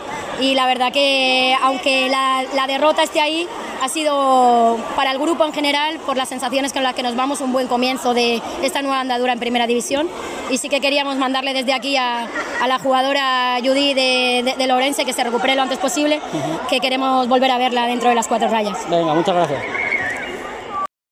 A ver, para ser nuestro primer partido estoy bastante contento con el trabajo de las niñas. Creo que empezamos bastante bien, no estuvimos acertadas sobre todo en la finalización, y poco a poco yo creo que Telde con el 0-0 se fue metiendo en el partido, hubo un momento en la primera parte de ahí mi tiempo muerto para tranquilizar un poco al grupo. Creo que aparte hicimos bien el balón parado en la primera parte, pero bueno, eh, no estuvimos muy acertadas en la finalización, ¿no? Y la segunda parte yo creo que también fue un poco similar. ¿Qué pasa? La ansiedad por no marcar, estabas llegando mucho, no generabas eh, peligro claro, pero sí que llegabas. Bueno, intentamos atacar su, su zona de diferentes maneras y no estuvimos finas en la finalización. Al final tuvimos que marcar un golazo un poco para abrir su defensa. Creo que también en, en la defensa del 5 para 4 el equipo estuvo bien, no, no nos causaron problemas y bueno, para llevar casi 10 días sin entrenar esta semana cuatro sesiones, pues la verdad que hay que estar contento con el grupo. Vale, muchas gracias. A vosotros. Marta, la goleadora de, del equipo, ¿qué te ha parecido el partido? Bueno, fue un poco atragantado, ¿eh? La verdad que, que bueno, nosotros veníamos especialmente de, estar confinadas, ¿no? Tenemos a gente nueva, aún estamos, pues, es una temporada atípica, ¿no? Fue una pretemporada bastante atípica y aún estamos en, proceso de, de, engranaje, ¿no? Como, como decimos. Y sabíamos que iba a ser difícil, ellas vienen con toda la ilusión. Eh, estuvimos estudiándolas y tienen un equipo muy competitivo. Yo creo que ganar en esta pista va a ser muy complicado y muy contenta de los primeros más tres y de seguir trabajando para, para estar en nuestra mejor versión. Muy bien, muchas gracias. Gracias. El partido, la verdad es que estuvo bastante bien. A ratos un poquillo aburrido porque el Telde. Yo creo que si, hubiera, si, Bar, si Vanessa Barbera se hubiera quedado en Norense no hubiera pasado nada. Con eso te digo todo. de lo que llegaron a tirar de la puerta. No seas duro, hombre, que acaban de subir a primera. Dale. Ya, a ver, sí, en ese sentido, la verdad es que defendiendo estuvieron impresionantes. O sea, porque los que estábamos ahí, los pocos que estábamos en la grada, lo decíamos, o sea, ya llega el gol. De las ocasiones que estaba creando Orense. Lo que pasa es que tampoco eran ocasiones claras, claras de gol, porque llegaba, fallaba el último pase o la fallaba y la tiraba afuera. Pero el, el Preconte en la primera parte yo creo que pasaría tres veces de medio campo y una la tiró al palo, o sea que casi se pone en 1-0. Pero en la segunda parte yo creo que no le tiraba una puerta a Vanessa. La segunda parte no le tiraba una puerta. Y ya sí, ya, cuando empezó la segunda parte, Orense ya salió más lanzado y ya todos veíamos ya que, que el gol llegaba tarde o temprano y gol fue un golazo de Marta. O sea, balón que le cruzan de lado a lado y cuando viene el defensa lanzado la pisa para el centro y a la escuadra. Impresionante. Y tan, tra- y tan tranquila. A ver, a ver si pensabais que aquí, aquí somos todos de Marta solo porque nos cae bien, que también, pero a ver si os No, pensabais no, que, no. que era solo por eso. Pero muy bien.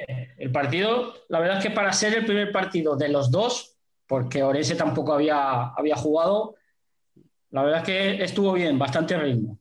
Yo esperaba que fuera un poco más lento y hubo bastante ritmo. Pero eso te iba a preguntar, Fran, que siendo el primer partido, al final, el primer partido después de todo esto, ¿cómo los Mm. habías visto? En plan de físico, de al final que fallen igual el último pase es entendible para ambos equipos. A ver, Pero ¿cómo es? lo que es en cuestión de ritmo, la verdad es que muy alto. Porque a la hora de multiplicarse defendiendo el preconte, muy bien. O sea, llegaba ayuda, cuando la rebasaba una, llegaba la otra, llegaba la otra, siempre había alguien en medio. Y a la hora de mover el balón del Orense, muy bien. Lo que pasa es que se notaba eso, las imprecisiones del tiempo parado. No es lo mismo entrenar que jugar. Porque luego hablando con Marenín fuera de micrófono, lo decía, "Ah, es que llevamos, porque encima ellos habían tenido que parar por un positivo.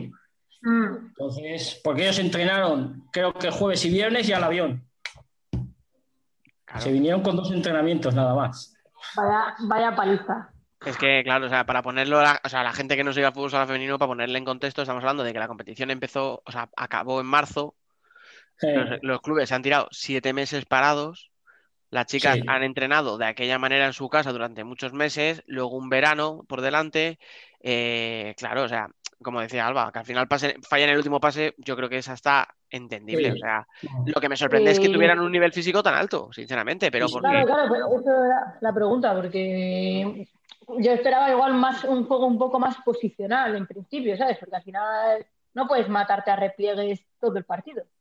Sí, sí, eso es lo que estábamos esperando ahí en la grada. O sea, que el partido, además lo hablamos, estaba yo con dos entrenadores, el partido va a ser lento, ya verás el preconte metido ahí atrás sin salir, pero qué va, desde el primer pitido, Orense se fue arriba a por ellas y el preconte cerraditas y a la contra, cerraditas y a la contra.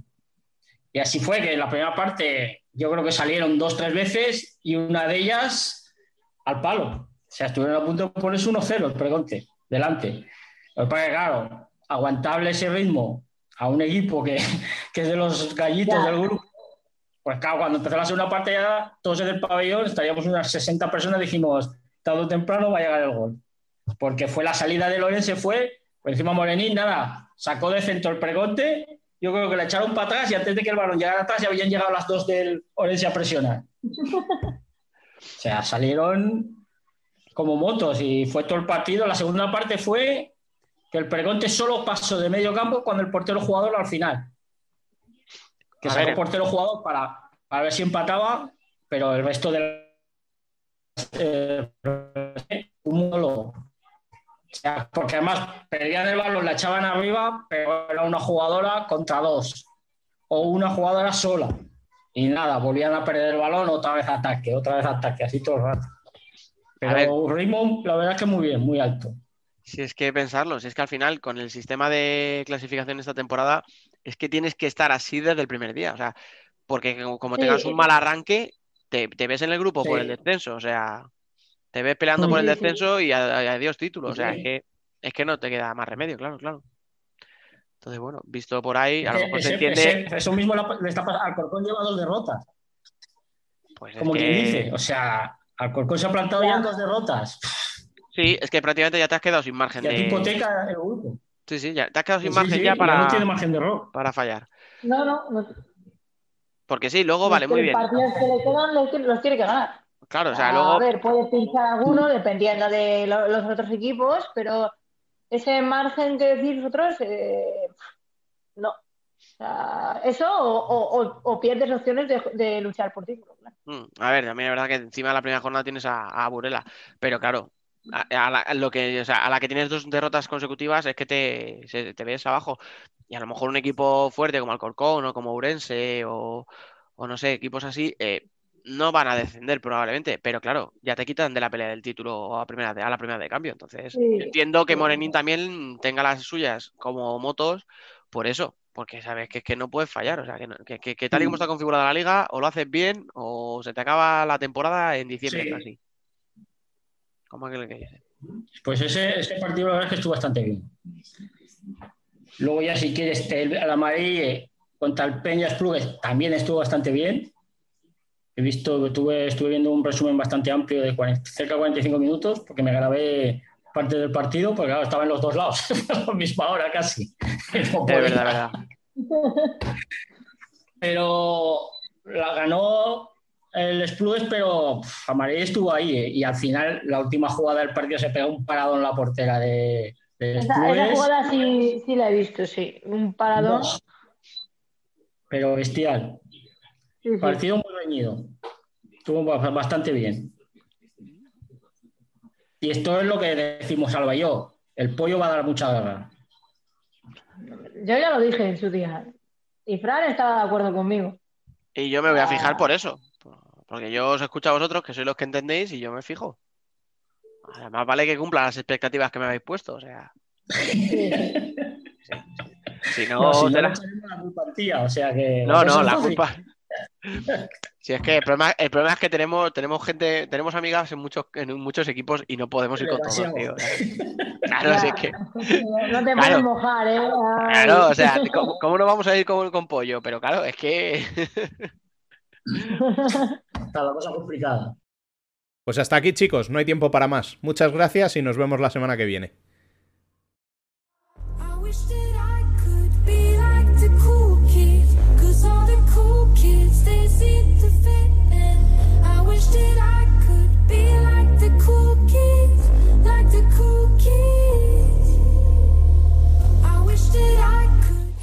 be like the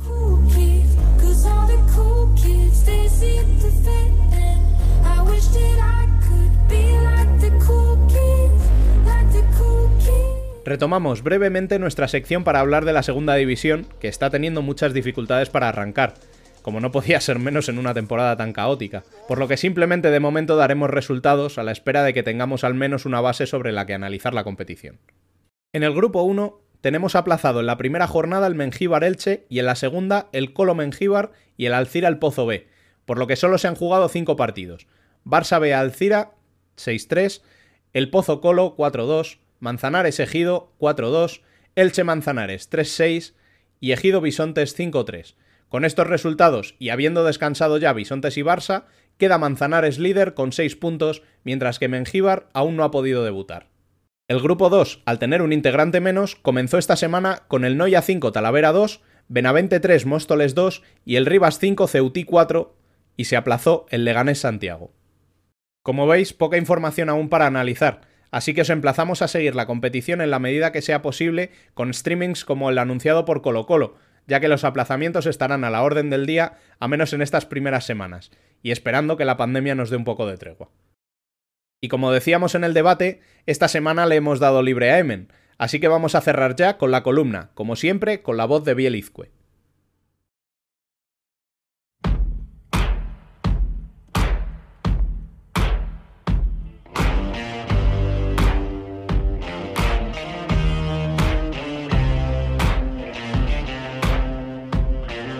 La columna.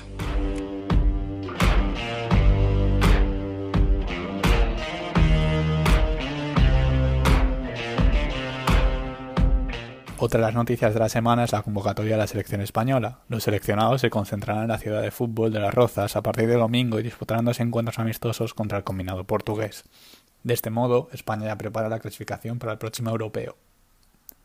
Debido a motivos de organización a la hora de grabar el programa, no hemos tenido el suficiente tiempo como para comentar y analizar la lista de seleccionados en el debate. Las sorpresas han sido varias. Vamos con diferentes nombres. Carlos Ortiz, el capitán volverá a defender los colores de la selección española. El madrileño es uno de los fijos en la columna vertebral del combinado nacional.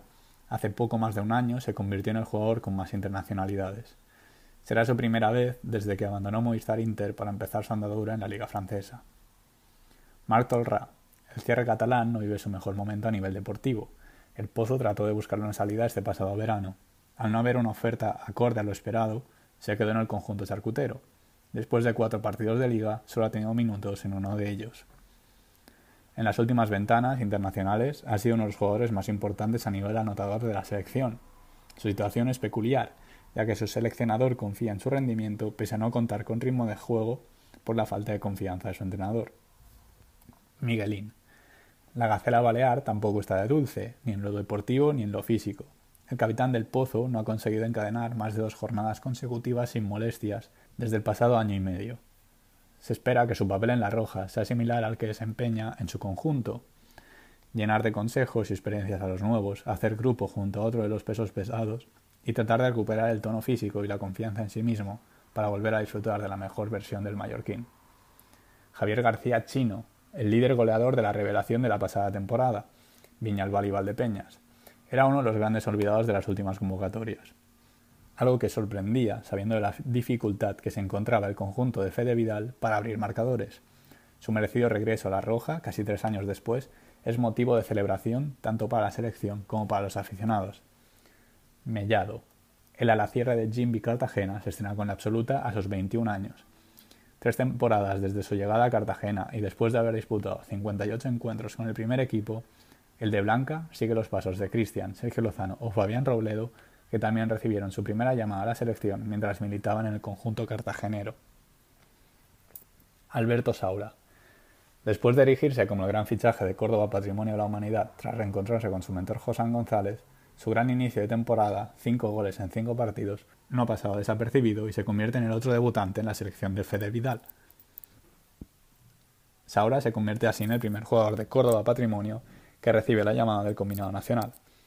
En pocos días se ha alzado con la Copa Andalucía, ha vencido al Barça en Vista Alegre, ha empatado ante otro grande como Palma, su equipo se encuentra décimo y él ocupa en el top 5 de máximos goleadores. Pese a estas últimas tres sorpresas positivas, en forma de nombre, algunos aficionados echan de menos a jugadores que también han tenido un gran inicio de temporada como Andresito, Paniagua o Alberto García. Esperemos que la selección no les eche de menos y consigan volver a encajar sus mecanismos de cara a la clasificación del próximo europeo. Y así terminamos nuestro sexto programa de la segunda temporada, deseando, como siempre, que hayáis pasado un buen rato. Permaneced atentos a nuestras redes sociales, web y canal de YouTube, porque esto no para y es la mejor manera de estar al día de todo cuanto sucede en el mundo del fútbol sala. Volveremos el martes que viene. Hasta entonces, sed felices.